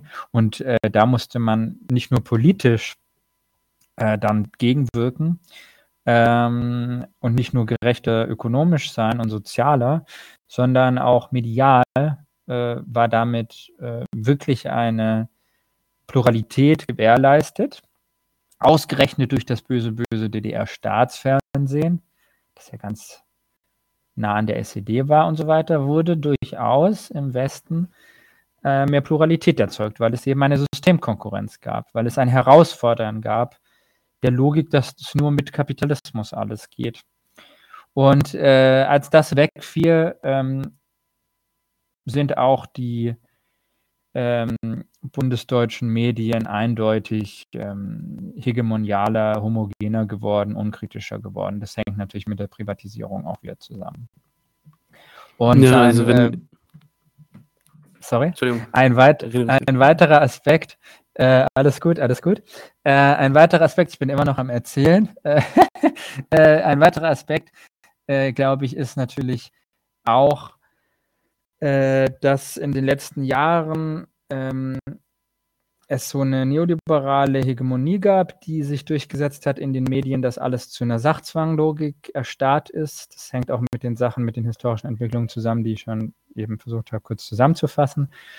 Und das hat dann irgendwie den Prozess gestartet, dass Medien beispielsweise immer sagen, ich spreche von bürgerlichen Leitmedien, liberalen Medien, immer uns erzählen, das sind alles Sachzwänge. Es geht nicht anders. Ja, Hartz IV war ein Sachzwang. Äh, jede Art von Sozialstaatsabbau ist ein Sachzwang. Aber dann, wir hatten es schon, kommt ein Krieg um die Ecke oder eine Finanzkrise und plötzlich ist der deutsche Staat natürlich vollkommen liquide und kann, kann äh, auch gern die Schuldenbremse aussetzen und was ihm nicht alles aus, auffällt, einfällt noch. Und er kann entsprechende Politiken machen. Und dass das medial so mitgetragen wird, also, dass äh, regelmäßig erzählt wird, es ist kein Geld dafür nichts und deswegen ist es alles ein Sachzwang und notwendig und es gibt keine Alternative. Und dann, wenn es aber der deutschen Staatsräson gerade passt, ob nun aus Imperialismus oder Sozialchauvinismus oder welchen anderen Gründen auch immer, ähm, ganz viel Geld in die Hand zu nehmen, dann ist es plötzlich da. Dass das medial einfach mitgetragen wird und zwar fast durch die Bank, ähm, das schafft vollkommen zu Recht Misstrauen in diese Form der bürgerlichen Berichterstattung. Und äh, insofern würde ich sagen, es ist begründet, es ist rational. Die Frage ist nur, wer besetzt es? Besetzen es Linke oder Rechte? Und entsprechend auch, wird es rational besetzt oder affektiv chauvinistisch? Wird es ähm, universalistisch besetzt oder partikularistisch, xenophob und so weiter, das sind da natürlich Differenzen. Aber das grundsätzliche Misstrauen an Medien, glaube ich, ist sehr berechtigt und ich glaube, wir, wir glauben alle nicht so viel, wenn die Zeit oder der Spiegel uns irgendwas vom Pferd erzählt. Mhm. Ich meine, es wurde jetzt im Laufe der Folge schon mehrfach ein äh, ja, Widerspruch oder Gegensatz zwischen Kapitalismus und Demokratie aufgemacht. Ich bin mir sicher, wir sind uns sicher, was ein Widerspruch zwischen Arbeit und Kapital angeht. Ähm, ich glaube, dieser Widerspruch, um, um den zu erklären, vielleicht könntest du uns ähm, erklären, was für ein Demokratieverständnis du hast. Es hat nämlich beispielsweise Norbert Huber eingewendet, nein, Kapitalismus und Demokratie passen super zusammen, während äh, da jemand anderes dagegen gehalten hatten. Hier, Andy Jack hat geschrieben, Luis Brandeis, US-Richter, hatte ja bereits im frühen 20. Jahrhundert dargelegt, dass Demokratie und Kapitalismus nicht kompatibel sind. Ja, was, was ist denn für dich Demokratie? Äh, was verstehst du darunter? Wie verwendest du diesen Begriff? Also ich verstehe das natürlich nicht als einen Kampfbegriff der Liberalen, ja, wie ich den jetzt positiv verwende, im Sinne von, äh, das ist verwirklicht, wir haben das de jure, alle vier Jahre gehe ich äh, zur Wahlurne, um meine politischen Hoffnungen zu beerdigen oder beziehungsweise eine Stimme reinzuwerfen. Das ist, glaube ich, nicht äh, irgendeine Art von substanziellem Demokratiebegriff. Also ich verstehe den Demokratiebegriff jenseits seiner bürgerlichen, kapitalistischen und liberalen Einhegung und sehe ihn als was Substanzielles äh, an, und zwar aus ähm, kritischen Marxismen stammend. Ich habe vorhin schon die gute Ellen Makesons Wood erwähnt, für mich eine der tollsten kritischen Marxistinnen. Die hat ein tolles Buch geschrieben, Democracy Against Capitalism. Da kann man ganz super Argumente nachlesen, warum tatsächlich dieses Verständnis von Demokratie, was heute uns die Liberalen erzählen, tatsächlich sogar weniger radikal oder herrschaftskritisch ist als das Verständnis, das es in der Antike gab, im antiken Griechenland, wo es Sklavenarbeit bekanntlich gab. Also sie hat da sehr interessante Argumente. Mein ganz grundsätzliches Argument ist wie folgt. In der bürgerlich äh, eingehegten Demokratie hat man eine immer und notwendigerweise marktkonforme Demokratie. Das heißt, Entscheidungen des Populus oder des Volkes oder des Demos oder der Polis oder wie man es auch nennen will, sind immer sekundär. Primär ist das Interesse des Kapitals. Deswegen leben wir auch in einer Diktatur Ja, ist echt live. Ähm, in einer Diktatur des Kapitals, ja. Deswegen war Marxens Diktatur des Proletariats auch eigentlich ein Vorschlag einer Demokratisierung. Nicht ein Vorschlag eines Abbaus von Demokratie, sondern einer Vertiefung von Demokratie. Warum? Weil zumindest mal die, apropos 99 zu 1, die 99 Prozent, sage ich mal, der Arbeiterinnenklasse oder der Ausgebeuteten äh, nun eine Diktatur über die 1% ausüben, indem sie die Expropriateurs expropriieren, also die Enteigner enteignen, die Kapitalisten ihre Macht berauben. Ähm, das ist eigentlich ein zutiefst demokratisches Verständnis.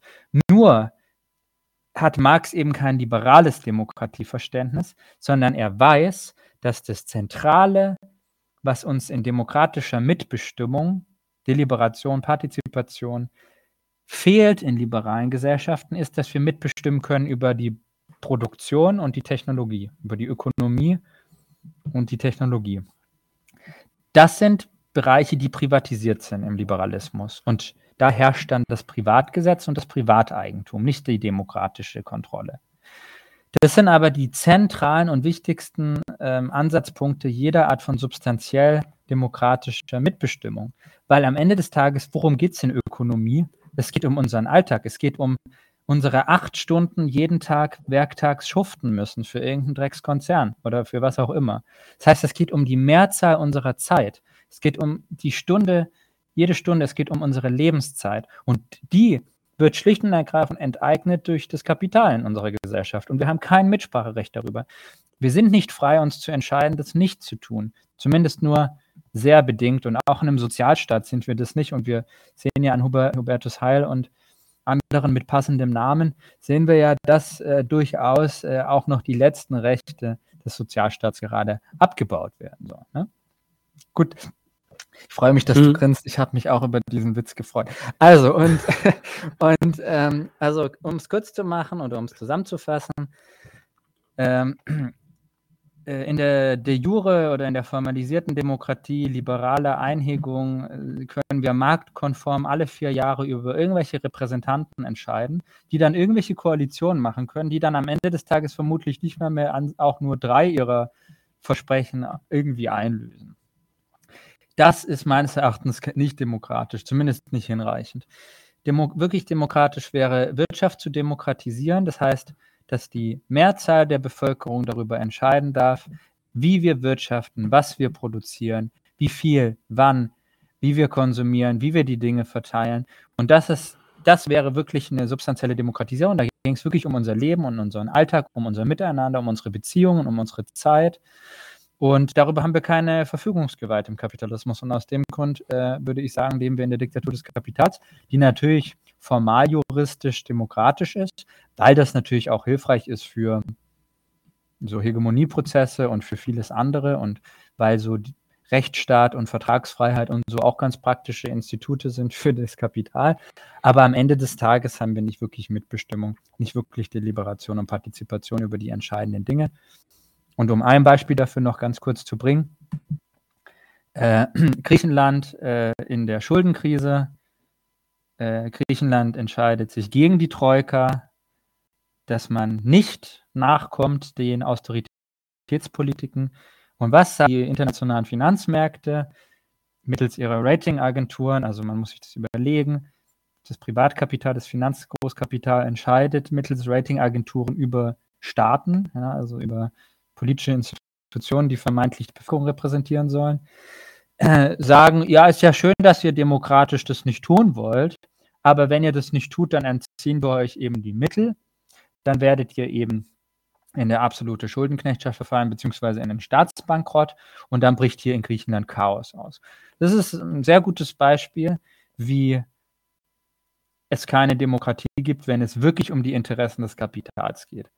Es geht, gibt so lange Demokratie, wie es nicht die Interessen des Kapitals berührt. Und in dem Moment, wo es diese berührt, äh, wird die Demokratie verabschiedet. Und das ist das liberale bürgerliche Verständnis von Demokratie, das deswegen eigentlich übersetzt werden kann als eine Diktatur des Kapitals. Ja, da äh, Norbert gerade ganz überrascht war, dass wir wirklich live sind. Wir sind wirklich live, ihr könnt Fragen stellen. Und äh, jetzt vielleicht noch Norberts, ich weiß nicht, Einwand gegen deine Aussage. Ich weiß nicht, ob es ein Einwand ist oder ob er doch zufrieden ist mit deinen bisherigen Antworten. Ähm, genau, was er zur Demokratie sagt, ist, der Fehler ist, dass man Demokratie als die Herrschaft des Volkes, das ist sie, dahingehend idealisiert und die Menschen müssten doch nur richtig mitbestimmen können, meint er. Also, dass man dann sozusagen ein richtiges Bewusstsein unterstellt. Ähm, ja. Na, ich glaube, das ist durchaus, was wir brauchen. Also es hilft ja, es hilft ja nichts, wenn die Leute zum Beispiel denken würden, dass, äh, ich sag jetzt mal, die absurdesten Verschwörungsmythologien, wenn alle glauben würden, dass wir von Reptiloiden Echsenmenschen beherrscht werden, die aus dem All stammen und ähm, die, dass wir eine flache Erde ähm, bevölkern. Wenn alle das wirklich glauben würden, dann wäre die demokratische Mitbestimmung wahrscheinlich eher verheerend als positiv.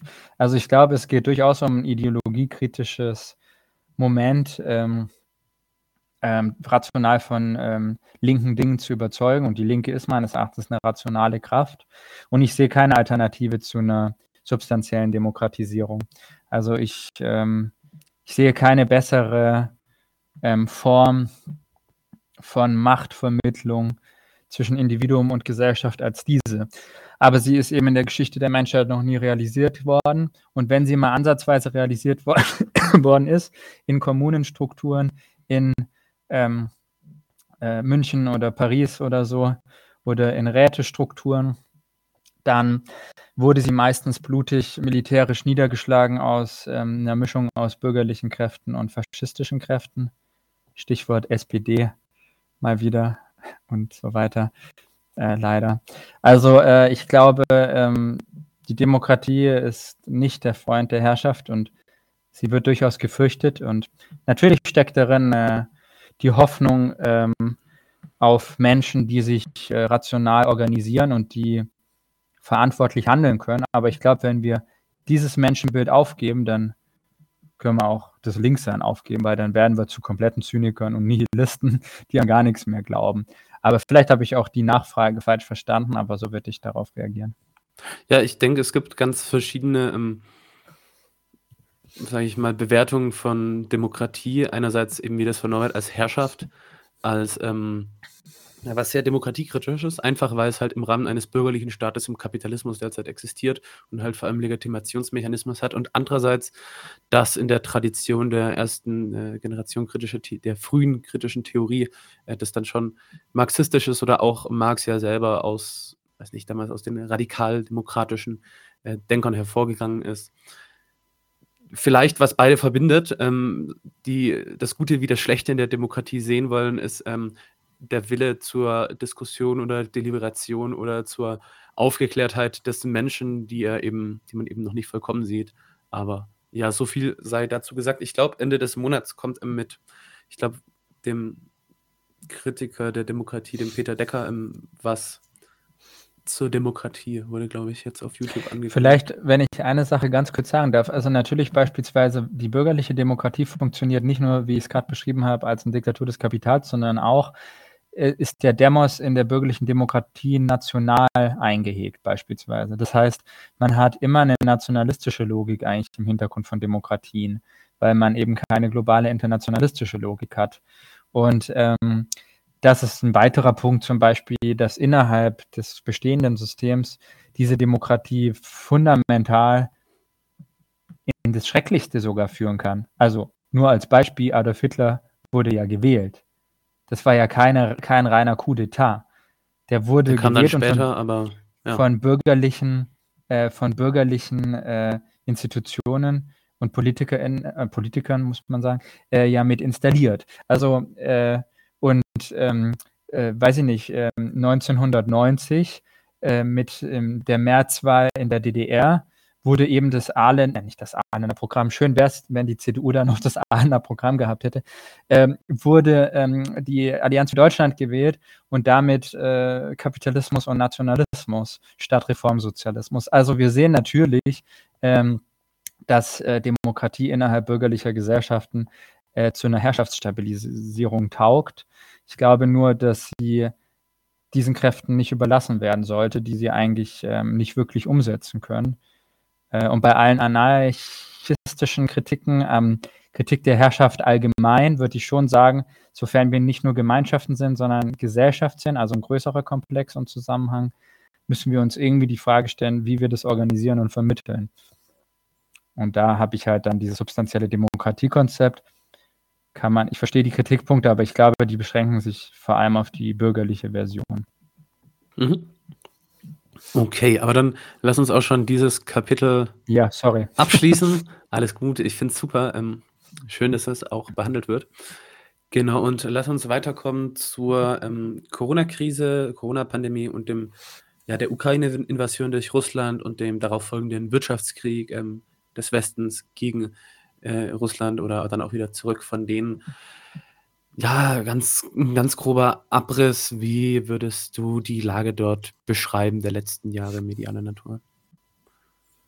Ja, also ich glaube, es gibt seit 2020 auf jeden Fall einen krasse, krassen Verfall der Öffentlichkeit oder die Krise ist auf jeden Fall, die Öffentlichkeit ist in einer noch tieferen Krise als davor.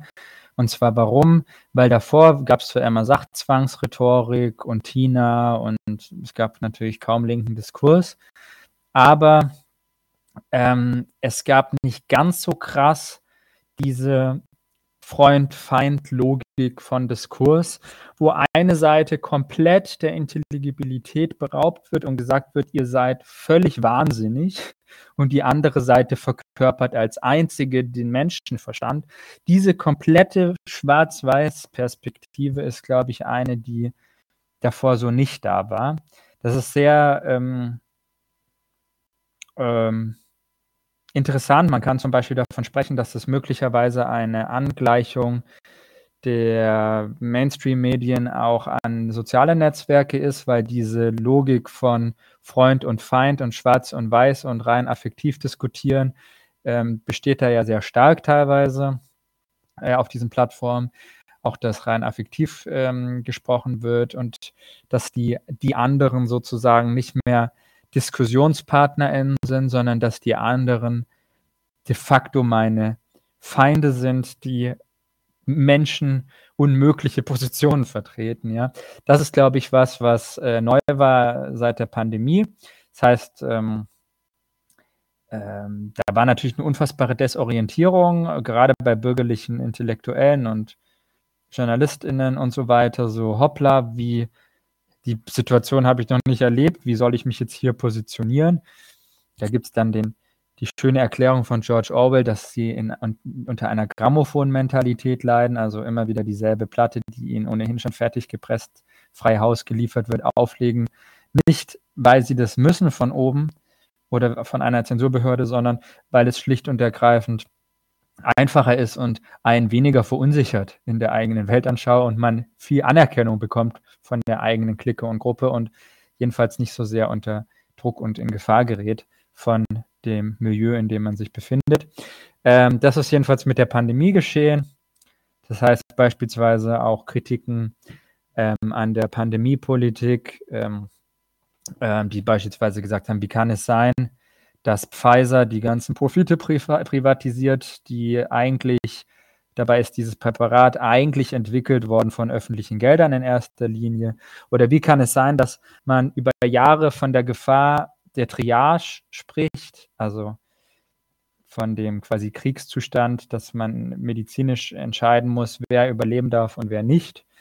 Ähm, während äh, mit dem Argument, dass es nicht genügend Betten in Intensivstationen gäbe, in Krankenhäusern und gleichzeitig und parallel dazu neoliberale Austeritätspolitik dazu führt, dass massenweise Krankenhäuser in der Pandemiezeit geschlossen wurden.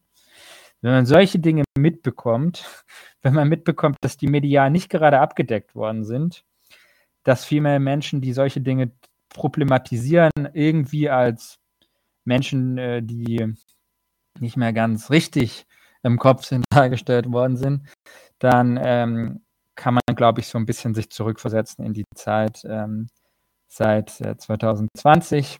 Ähm, und ähm, im Grunde wurde diese Logik mit dem Ukraine-Krieg ähm, Putins dann reproduziert. Also auch da gab es eben ganz eindeutig das Gute und das Böse.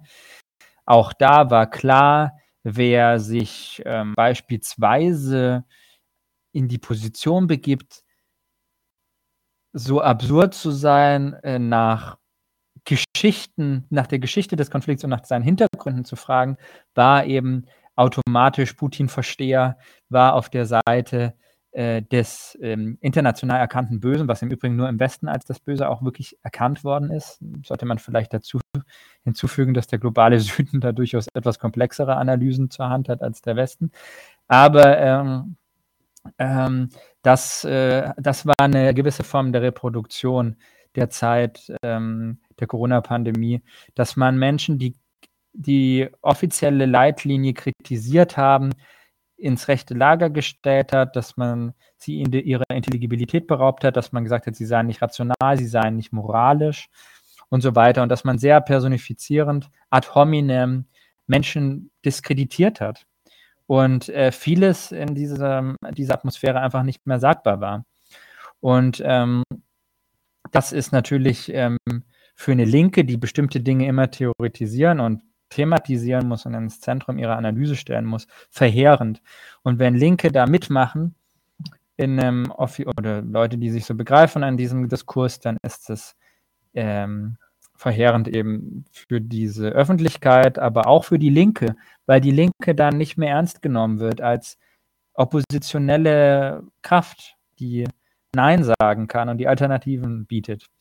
Und das sehen wir ja auch wieder seit dem 7. Oktober diesen Jahr, äh, letzten Jahres, dass ähm, die Vorstellung von Freund und Feind weiterhin komplett vorhanden ist. Wir wissen, wer die Guten sind. Wir wissen, wer die Bösen sind. Wir dürfen weiterhin nicht die Geschichte äh, befragen, was die Hintergründe sind. In dem Moment, wo man die Geschichte befragen würde, würde das Freund-Feind-Denken möglicherweise komplizierter oder würde sich verkomplizieren. Ja, man müsste plötzlich anfangen, Menschen als Menschen zu behandeln. Das will man im Westen natürlich nicht so gerne. Und äh, insofern sieht man die letzten drei Jahre wirklich einen desaströsen Zerfall demokratischer Debattenkultur und ähm, der letzten Reste bürgerlicher Öffentlichkeit, sodass faszinierenderweise ähm, die radikale Linke heute noch eine der letzten Stimmen ist, die sowas wie Pluralität in diesen Diskurs zurückbringt. Also man muss sich das mal geben. Die Liberalen labern immer von Pluralität, dass es das ja nirgendwo sonst auf der Welt gäbe, weil ja alles autoritär sei, was man nicht selber ist.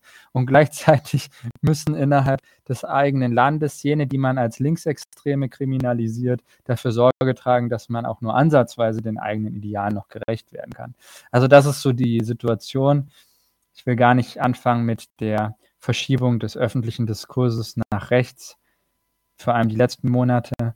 Ähm, aber wir haben jedenfalls die drei letzten Jahre eine tiefe, noch eine weitere Vertiefung der Krise der Öffentlichkeit erlebt und ähm, tatsächlich auch immer wieder eine Reproduktion derselben Muster von Krise zu Krise, die wir schon kannten, nur mit einem neuen Freund und einem neuen Feind jeweils äh, neuen Flaggen, neuen Personen, die jetzt die Guten oder die Bösen sind. Aber die, das Muster ist gleich geblieben. Und ich würde schon sagen, wie gesagt, so unterkomplex und neoliberalisiert und so der Diskurs auch davor war, das war schon nochmal eine weitere, weitere Schwundstufe. Ja, ich denke, da sind dann auch echt viele Phänomene zusammengefallen, die wir ja zum Glück in der Folge jetzt auch schon besprochen haben, wie ähm, Cancel Culture. Man hat natürlich auch sehr intolerant immer gerne versucht, äh, Rechtsradikale wegzucanceln, ähm, was ich eigentlich nicht schlecht finde. Das Problem ist halt bloß, wenn man schwächer ist, wird man halt, gerät man selber immer unter die Räder. Von dem her, ja, ja hat sich dann vielleicht so dieser ähm, na, autoritäre Reflex äh, ziemlich, ist da ziemlich nach hinten lo losgegangen und mit diesem, ja, dieser Umdeutung von links, dass damit eigentlich häufig liberale ähm, Sachen gemeint sind oder auch sehr imperialistische, naja, hat eben, das hat dem der ganzen Sache dann den Rest gegeben. Ja. Hm. Vielleicht noch zu, zum Kapitel Ukraine-Krieg, äh, ein bisschen Schleichwerbung für eine äh, Frau, die sehr guten Grammar uns veröffentlicht hat. Renate Dillmann hat dazu auch ein Buch geschrieben, Abweichende Meinung ähm, zum Ukraine-Krieg. Ähm, ja, ohnehin so muss man ja darauf mal verweisen, äh, wo wir hier von linker Medien oder von Medienkritik sprechen, habt ihr natürlich in eurem Podcast eine Person, die ähm, andauernd äh, medienkritische, kluge Dinge sagt. Also sollte man eh drauf verweisen. ja, genau, hat auch ihre Serie gemacht. Aber ja, wisst ihr ja, die regelmäßig zuschauen.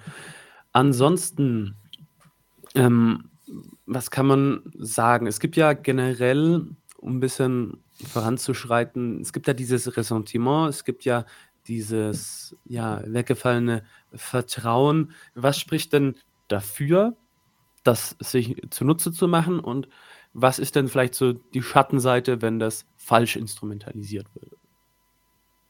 Also du meinst Ressentiments oder?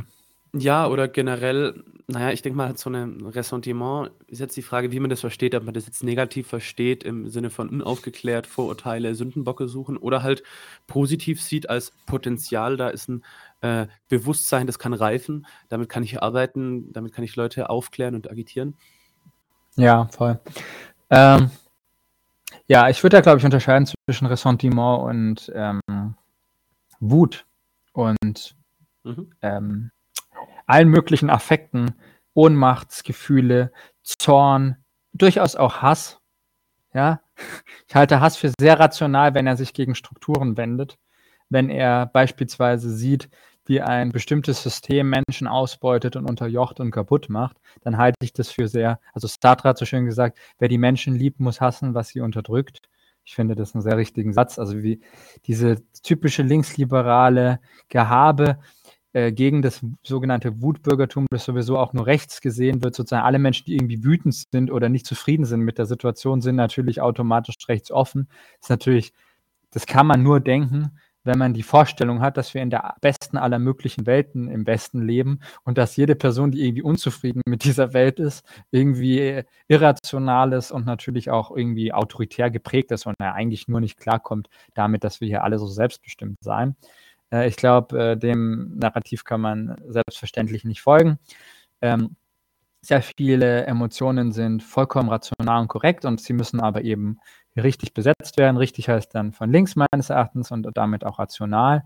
Das heißt, ähm, wovor man sich Perspektive zunächst mal, ähm, was man strategisch verwenden sollte, ist beispielsweise ein, ähm, ein Hass auf ähm, also ich sage nur Stichwort Eat the Rich, ja, auf, auf Reiche, auf Elite, auf Mächtige. Ich finde, das kann man durchaus unterstützen, sofern das zu emanzipatorischen Prozessen beiträgt und zu ähm, einer Selbstaufklärung von Menschen. Ähm, man sollte aber äh, eben sehr vorsichtig sein, äh, immer dann, wenn emotional affektive Reaktionen zu sehr personifizieren und sich nur auf bestimmte Personen einschießen, weil meistens sind es noch der Kapitalist und noch der Banker und so weiter am Ende des Tages eine Charaktermaske des Kapitals. Es hilft leider nicht, einfach nur diese Menschen auszutauschen gegen andere. Es ist nur mal ein strukturelles, ein systematisches Problem und da hilft es ähm, eben nicht weiter nur personifizierend unterwegs zu sein. Aber ähm, solange man strukturell ähm, und analytisch vorgeht, ähm, ist das äh, durchaus zu gebrauchen. Insbesondere wenn es sich natürlich nicht wendet und projiziert auf Minderheiten, die eigentlich gar nichts für die jeweiligen Probleme kennen und damit eigentlich äh, können und damit eigentlich davon ablenken. Also Stichwort, keine Ahnung, Sozialstaatsabbau seit 30 Jahren, wer wird schuldig gemacht?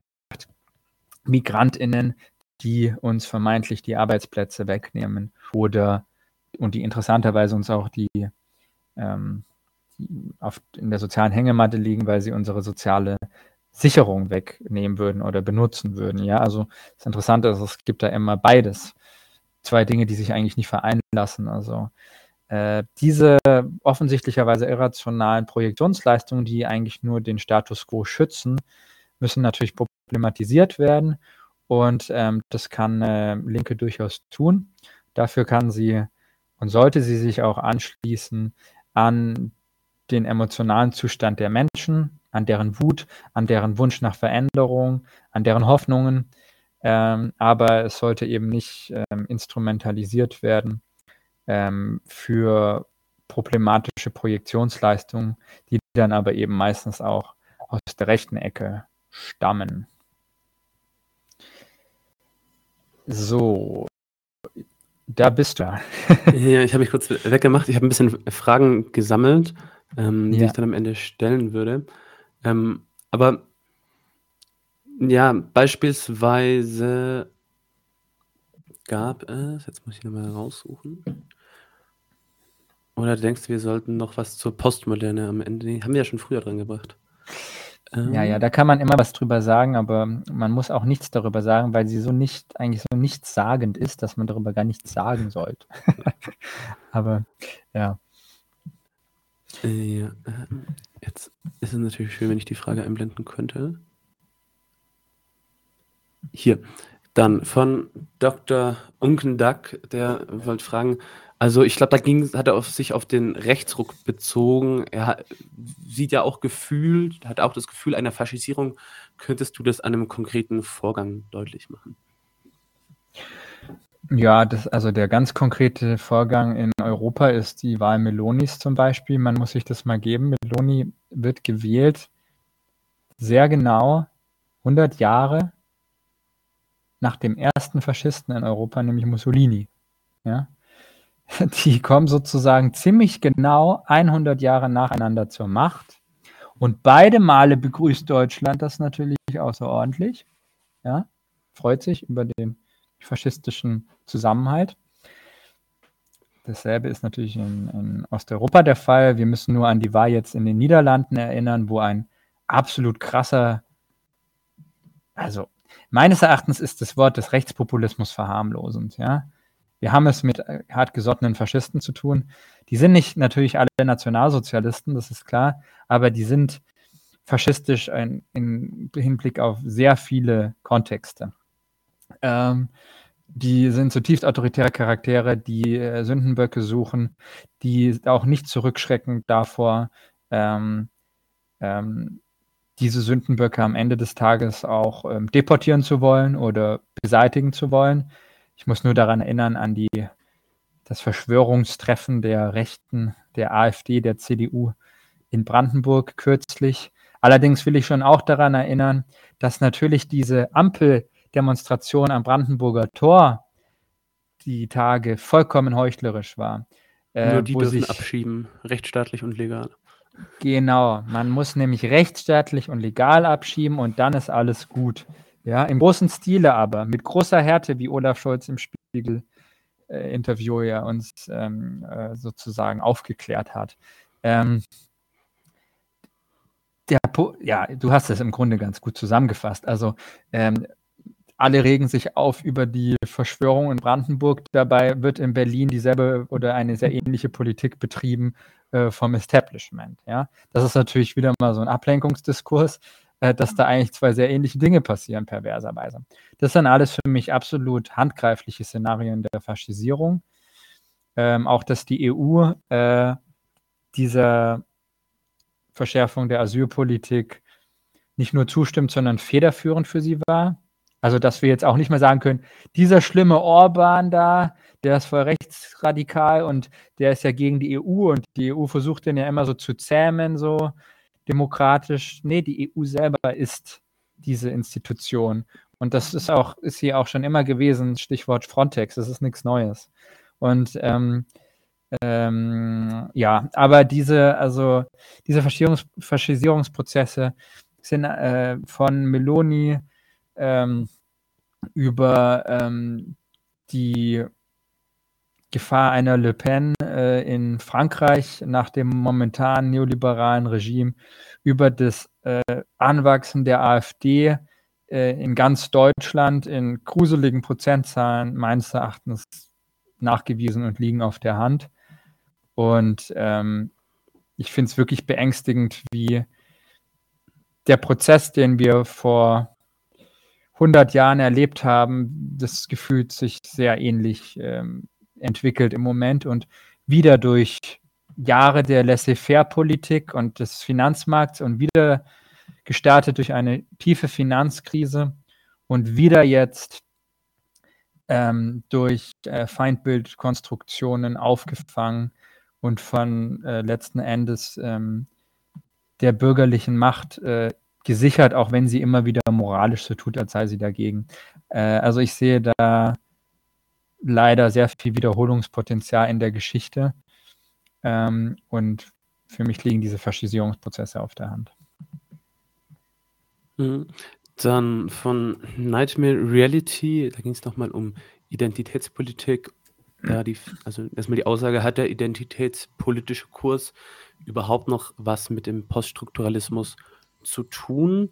Ähm, oder war diese Wiederkehr der Essentialisierung schon in den Anfängen des Poststrukturalismus angelegt, beziehungsweise wurde aus dem Strukturalismus übernommen? Mhm. Also ich glaube, also wie gesagt, ich halte es für eine Schwundstufe, nicht für eine Negation, ne? aber die Schwundstufe bedeutet natürlich schon, dass gewisse Dinge verloren gehen. Verloren geht zum Beispiel eine Kritik an Identität. Das hat, die hat den gesamten Poststrukturalismus zusammengehalten. Identität war eines der Hauptfeindbilder des Poststrukturalismus. Dann gibt es eine Identitätspolitik, die sich auf die PoststrukturalistInnen bezieht. Ne? Denkst du so, hä?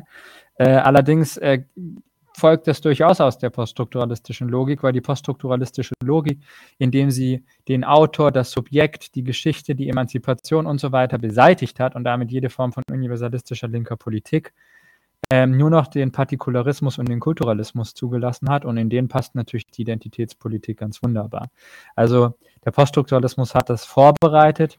Der Poststrukturalismus ist eine, meines Erachtens eine antimarxistische ähm, Stoßrichtung die linke Ersatzbefriedigung geschaffen hat, wenn, als es keine linksrevolutionäre Hoffnung mehr gab und die im Laufe ihrer weiteren Schwundstufen vermittelt auch durch, durch den Zusammenhang mit dem Neoliberalismus und den strukturellen Symmetrien zwischen Neoliberalismus und Postmodernismus ähm, noch weiter an linker Kraft verloren hat äh, und inzwischen nicht mal mehr noch die Ideale des Poststrukturalismus ähm, verwirklichen kann. Dann noch ein kleiner Rückgriff auf die Sarah Wagenknecht-Stelle hier von Andy Jack. Die Frage ist hier auch, ob Frau Wagenknecht ordoliberal oder mehr keynesianistisch orientiert ist. Ja, naja, also keynesianisch ist hier schon, kann man sagen, orientiert. Ähm, nur würde ich sagen, ist mit ihrem Idealbild ähm, und ihrer Idealisierung der 50er, 60er des Nachkriegsdeutschland, des Wirtschaftswunders, der Trente Glorieuse, wie man in Frankreich sagt, also der goldenen 30 Jahre Kapitalismus, ähm, ist sie sehr nah an dem gesamten ordoliberalen Komplex, der sich auch immer so legitimiert hat. Und insofern sie inzwischen die Marktwirtschaft auch nicht mehr problematisiert, den Kapitalismus nicht mehr problematisiert, ähm, geht sie auch in die Fußstapfen des äh, Ordoliberalismus, der ja am Ende des Tages ein Ordnungssystem für eine funktionierende Marktwirtschaft wollte. Auch sie spricht von Fleiß, von Konkurrenz, von Leistung mhm. und diese ganzen Ideale sind ähm, Ideale, die sozusagen das der ordnungspolitische Rahmen des Ordoliberalismus durchaus einsetzen wollte mit staatlichen Mitteln. Und das ist genau, was sie vorschlägt. Ja, ich finde es auch, es ist so ein sozialdemokratischer Turn von links zu rechts sozialdemokratisch. Ja, ja.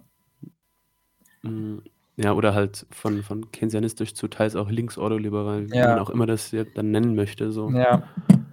Ja, ich finde auch also, Mhm. vielleicht ein Wort noch dazu. Ähm, ich meine, natürlich ist der Keynesianismus 'ne Errettung des Kapitals gewesen damals und, äh, er war aber also, der New Deal war schon auch 'ne teilweise 'ne Reaktion auf 'ne starke Arbeiterinnenklasse in den USA. Und, äh, insofern war es teilweise auch, ähm von unten erzwungen, würde ich sagen. Es war nicht nur eine Machtpolitik von oben, wenngleich es natürlich sehr geholfen hat, den Konsumismus und den Fordismus und den auch den Taylorismus, ähm, umzusetzen und Riesenprofite für Ford und für die, äh, Schwerindustrie und so weiter einzufahren. Ähm, und, ähm, insofern würde ich sagen, ähm, der Keynesianismus am Ende des Tages kann ja auch in vielerlei Hinsicht als 'ne Art von Geldpolitik verstanden werden, die, ähm, zwar intrakapitalistisch funktioniert, aber die nicht so voraussetzungsreich ist, was bestimmtes nationales Flair angeht. Und ich würde sagen, der Ordoliberalismus ist das nationale Flair der BRD. Also, überhaupt der sozialen Marktwirtschaft, selbst die Initiative Soziale Marktwirtschaft. Der neoliberale Think von Hans-Werner Sinn bezieht sich auf dieses Wort und damit zurück auf Ludwig Erhard. Man muss ja auch sehen, die Ordoliberalen sind ja in der Traditionslinie auch mit der Mont-Pelerin Society stehen die und mit dem Neoliberalismus und so weiter. Und, äh, diese Dinge, ähm, ähm, sind meines Erachtens reaktionär und, ähm, decken si oder können auch sich nur dann überzeugend umsetzen, wenn sie dieses dieses deutschtümend nationale Narrativ mitbringen. Und da ist halt leider Sarah Wagenknecht heute auch voll am Start, ja? Also, zumindest in ihrem Buch „Die Selbstgerechten“. Wie gesagt, ihre Partei muss ich erst das Programm abwarten, was da im Einzelnen dann drinsteht. Das will ich jetzt nicht vorverurteilen.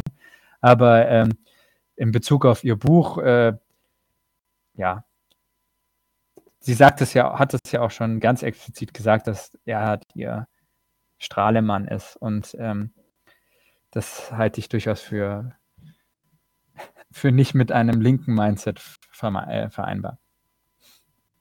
Ich weiß jetzt inzwischen, wie ich, äh, Latinos Sarah Wagenknecht erklären kann. Einfach ein Perón-Vergleich in aus Argentinien, so. Das ist, glaube ich, das, was dem am Ja, nächsten kommt, ja, so. ja. Populistisch, demagogisch, wirtschaftspolitisch mehr links als rechts, aber keine klare Kapitalismusanalyse. Ja, ja, ja. Ähm Ja, leider sehr, ja. Ja, dann Frau Schimpf aus'm Team. Wenn Demos Volk bedeutet, dann ist Demokratie auf eine äh, National oder ein Volk angewiesen, also auf einen Nationalstaat. Macht der hier vertretene Demokratiebegriff dann Sinn? Hm. Ja, ich denke eigentlich Soll ich weiß nicht, ob dir dazu noch was einfällt? Ja, also, ich glaube also, ich kann noch mal verweisen auf das Buch von Wood, das ich schon hatte. Demos ist ja kein Begriff, der in der Moderne erfunden wurde. Demos ist 'n Begriff der Antike. Und, ähm, in der Antike gab es keine Nationalstaaten. Also, es gab 'ne Polis, die war selbstverständlich von einem einer Stadtmauer umgrenzt. Das war ein Stadtstaat und die war durchaus zutiefst chauvinistisch, weil draußen rum waren die Barbaren. Die hat man Barbaren genannt, weil sie, äh, eine andere Sprache gesprochen hat und das Athener Gehör hat dann Barbar gehört und dann, äh, hat man gesagt, das sind halt die Barbaren, die können halt nicht mehr mehr reden, geschweige denn sind sie politische Tiere, Zoon Politikon, ja? Ähm, also, selbstverständlich war dieser Diskurs damals auch schon in dieser In-Group, Out-Group-Logik und hatte damit gewisse Homologien auch mit dem Volk oder der Nation, wie wir sie in der Moderne kennen. Aber es wäre definitiv verfehlt, den Demos-Begriff mit dem Volksbegriff des Völkischen zu identifizieren. Ich kann darauf noch mal auf 89 zurückverweisen. Das hat 'n Grund, warum die de die Demonstrationszüge im Jahr 89 von „Wir sind, äh, das Volk“ zu „Wir sind ein Volk“ umgewechselt ist. Das war nämlich ein Wechsel von „Wir sind das Volk, SED, du sollst uns vertreten. Wir wollen Reformsozialismus. Es geht um 'ne Demokratisierung des Sozialismus mit menschlichem Antlitz und Bürgerrechten“ und so weiter. Bürgerrechte sind auch problematisch, ne, schon der Begriff Term, aber gut. Zu wir wollen die deutsche Einheit. Wir wollen ein Volk sein. Wir wollen eine Nation sein. Ja? Und man muss ja ganz entscheidend dazu sagen, dass die damalige Bewegung von einem zum anderen genau der Weg war, wie die verheerende Treuhandpolitik, die verheerende Politik der Neoliberalisierung des Ostens, ähm, wie diese Politik aufgefangen worden ist durch den Nationalismus, der dann später noch reichte später bis zur Kampagne von Bertelsmann, wir sind ein Volk. Nee, war, war das so? Nein, wie war es? Denn du bist, du bist Deutschland, sowas, genau. Ähm, oder wir sind Papst, die Bildkampagne, also dieser ganze unsägliche Nationalismus, der da seinen Anfang genommen hat, ist aber ein völlig anderer Begriff von Volk als der, ähm, der des Demos. Also Demos und Nation mögen in einer bürgerlich-liberalen Moderne zusammenfallen, weil Nationalstaaten da diejenigen Instanzen sind, die demokratisch sich legitimieren, aber auf jeden Fall nicht historisch und begrifflich. Deswegen äh, würde ich behaupten, ergibt mein Demokratiebegriff doch Sinn. ja, ansonsten, wir sind jetzt schon zwei Stunden, große Überlänge. Erstmal vielen Dank für die ganze Zeit. Ich hoffe, äh, und auch die Leute, die noch zuschauen. Es hat nicht stark abgenommen. ähm, dann hier fragt Sebastian Friedrich. Ich frage mich, ob das der ist, den wir schon da hatten. Ähm, bin später dazugekommen, vielleicht habt ihr das schon behandelt. Warum berichten Journalisten bei Ukraine, Corona und Co. so, wie sie berichten? Liegt es nur an der Grammophon-Mentalität? Ja, sehr schwierige Frage. ähm, ist mich, um ehrlich zu sein, auch immer wieder ein Rätsel. Ich glaube, es liegt neben der, also die Grammophon-Mentalität ist ein entscheidender Punkt, ein anderes ist finanzielle Prekarität. Ich kenne dieses Problem aus der Wissenschaft, wo man ja auch die ganze Zeit äh, in prekäre finanzielle Lagen gebracht wird. Das hilft nicht gerade dazu oder trägt nicht gerade dazu bei, dass man ähm, sich besonders weit aus dem Fenster lehnt, mit der eigenen Klientel und dem eigenen Milieu es sich anzulegen und da, äh, sage ich mal, alle Seilschaften und Netzwerke zu verlieren. Ähm, das nehme ich an, ist im Journalismusbetrieb ähnlich. Ähm, ich meine, Sebastian wird es besser wissen als ich, aber äh, ich, ich gehe mal davon aus.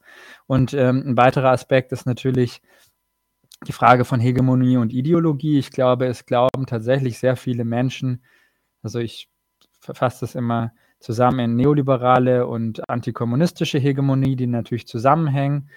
Äh, 89, mit 89 ist vor allem die antikommunistische Ideologie hat gewissermaßen gesiegt ähm, und konnte sich dann triumphal verkünden. Und das ist in allererster Linie ein Wegfall der Systemalternative und damit der Systemfrage.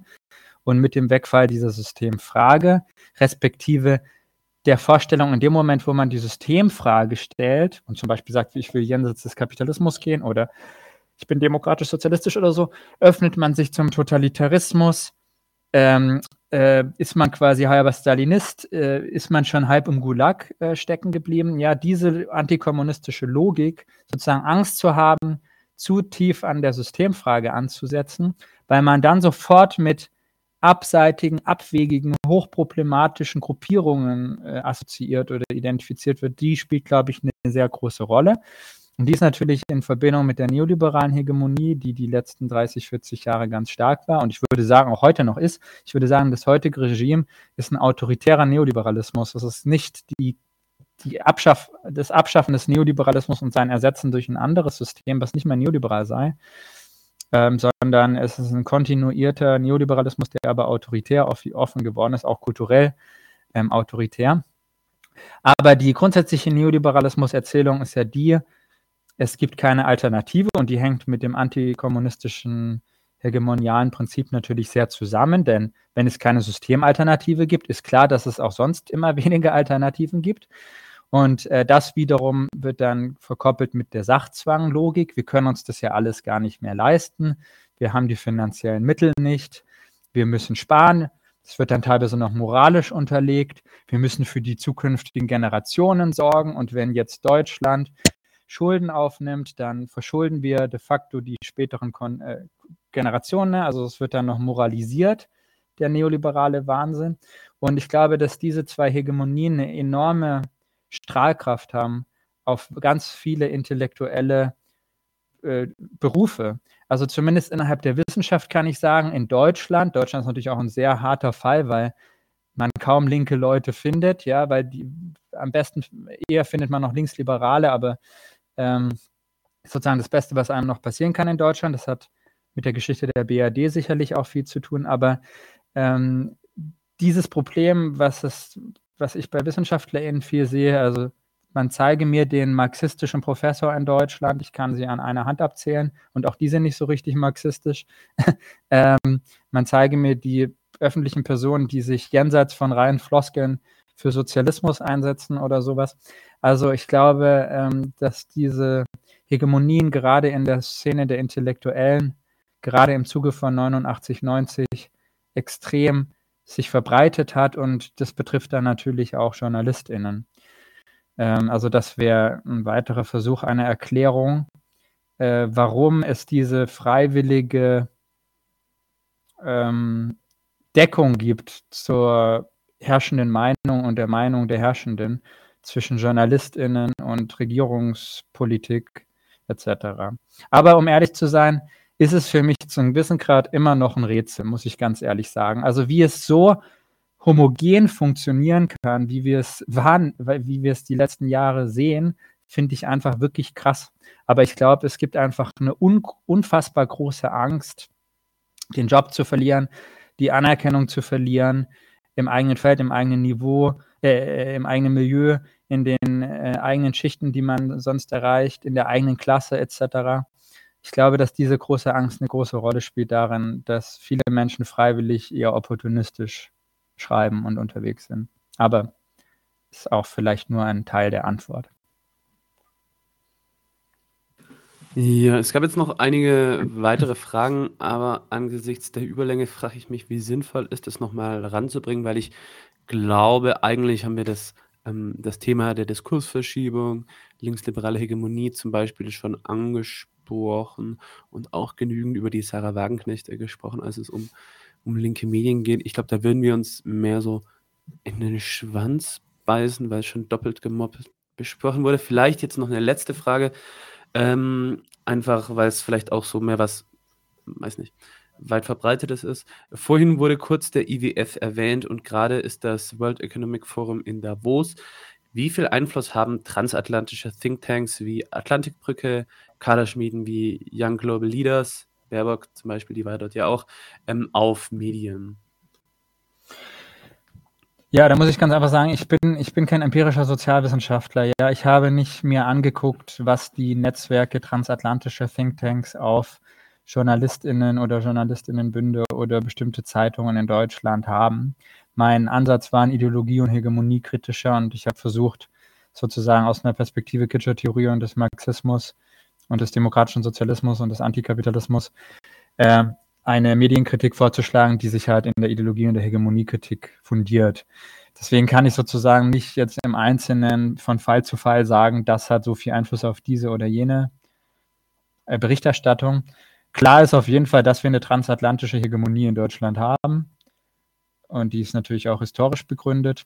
Und äh, die wird allerspätestens dann offenkundig, wenn man sich international informiert, weil allein es reichen tatsächlich schon USA und Großbritannien also es reicht tatsächlich auf, um die transatlantischen Waren ähm, der BRD äh, zu problematisieren, sich in den USA zu, also ne, über dem Atlantik, jenseits des Atlantiks zu informieren teilweise, weil da teilweise schon ähm, kritischer berichtet wird in Bezug jetzt zum Beispiel auf die Ukraine-Berichterstattung oder auch auf die Frage von äh, Palästina, äh, Israel, ähm, Gaza ähm, weil ein größeres Meinungsspektrum vertreten ist. Ja? Warum auch immer, wahrscheinlich auch wegen anderen Warum auch immer, vielleicht aus den falschen Gründen. Wahrscheinlich, exakt, aller Wahrscheinlichkeit nach. Aber äh, das reicht bereits aus, um diese These zu bestätigen, dass es das natürlich gibt. Aber ich kann es, wie gesagt, nicht äh, von Detail zu Detail jetzt äh, auseinanderklamüsern. Hm, was ich auch denke, ähm, bei diesen ganzen, äh, Sachen wie irgendwelche Thinktanks, Bandeleien, Journalisten, Politiker, Wirtschaft und so weiter, ähm, ich finde, das ist für so eher unpolitische oder noch nicht so krass gebildete Menschen sicher ein interessanter Ausgangspunkt, um sich mal zu politisieren, um ein paar Argumente an der Hand zu haben. Aber da wird dann häufig so eine Erscheinungsweise oder ein ein Phänomen, eine Folge des Kapitalismus, ähm, mit der Ursache verwechselt. Von dem her bin ich da nicht so ein, ein großer Fan davon, wobei es natürlich sicherlich auch äh, interessant ist, diese Strukturen genauer zu beleuchten, um Vorgänge erklären zu können. Aber ja. Ja, ich stimme dir total zu. Natürlich gibt es da dann auch immer die Gefahr, ähm, vom zum Verschwörungsmythologischen überzugehen, ne? wenn man dann das Gefühl hat, es gibt so einen, Hegemo einen homogenen Block, der im Hintergrund von allem steht und sozusagen die anderen Marionetten zusammenzieht. Und das ist reduzierbar auf drei Thinktanks und dahinter stecken drei Milliardäre oder so. Also das kann halt auch total mhm. schwierig werden und dann auch wirklich am Problem vorbeiführen und ähm, auch jenseits des, meines Erachtens, des äh, linken Spektrums dann führen. Das heißt nicht, dass es das nicht muss. Es kann sehr gute wissenschaftliche, empirische Studien dazu geben. Ich kann nur sagen, ich, ich bin kein Empiriker äh, dahingehend und ähm, müsste das an, an die KollegInnen in den Fächern entsprechend abgeben. Ja, Lukas, ich möchte dir Danke sagen für die Zeit, die du dir genommen hast und äh, ja, sagen, wen es interessiert, er hat äh, ja über linke Medienkritik das Buch geschrieben. Medienkritik ist links, warum wir eine medienkritische Linke brauchen, hat ähm, auf der, ich glaube, Taz ähm, einen Blog in der Online-Ausgabe, wo er auch äh, große Teile dieses äh, Buches sind sozusagen äh, Produkt dieser Artikel. Ähm, Was ironisch genug ist in der Taz. Äh, aber ähm, das war, ähm, das ist auch schon in der Vergangenheit liegend. Ich habe die Sache erstmal mhm. beendet. Aber ähm, ja, vielen Dank auch für den Hinweis aufs Buch. Äh, freut mich natürlich, wenn ihr da reinlest. Da sind die Sachen nochmal so etwas mehr en Detail und äh, besser, als man es im Gespräch machen kann, äh, fundiert, glaube ich. Ja, ich denke, es ist ein sehr intensives Abarbeiten an äh, Medien, an Mythen und auch ein bisschen an dem, was in den Sozialwissenschaften so herumschwirrt ja, und medial weiterverbreitet wird. Ja, vielen Dank, macht's gut, bis zum nächsten Mal. Danke, Anton. Leute, wir brauchen eure Hilfe. Wenn euch dieses Video gefallen hat, klickt auf Like, abonniert den Kanal und vergesst nicht das Glöckchen zu drücken, damit ihr benachrichtigt werdet, wenn wir neuen Content droppen. Außerdem solltet ihr uns überall folgen, wo wir verfügbar sind. Das ist Facebook, Instagram, Twitter und Twitch. Und wenn wir irgendwelche Ankündigungen machen oder Posts, dann shared, was das Zeug hält. Gebt uns all eure Liebe. Wir haben mittlerweile ziemlich signifikante Kosten. Wenn ihr es euch irgendwie leisten könnt, unterstützt uns doch auf Patreon. Dann kommt ihr auch in den Genuss verschiedener Vorteile, wie zum Beispiel Zugang zu unserer Discord-Community oder Zugang zu den ultrageheimen Patreon-Episoden, die wir dort posten. Außerdem könnt ihr uns natürlich auch über PayPal Spenden zukommen lassen. Außerdem haben wir mittlerweile einen eigenen Online-Shop. Das heißt, wenn ihr euch immer noch fragt, was ihr euren Lieben zu Weihnachten, Ostern oder sonst wie schenken könnt, geht dorthin und kauft duftes Merch. Alle Links dazu hier in der Beschreibung oder auch auf unserer Webseite 99 zu 1.de. Vielen Dank fürs Dabeisein, danke für die Unterstützung und wir sehen uns in diesem Theater.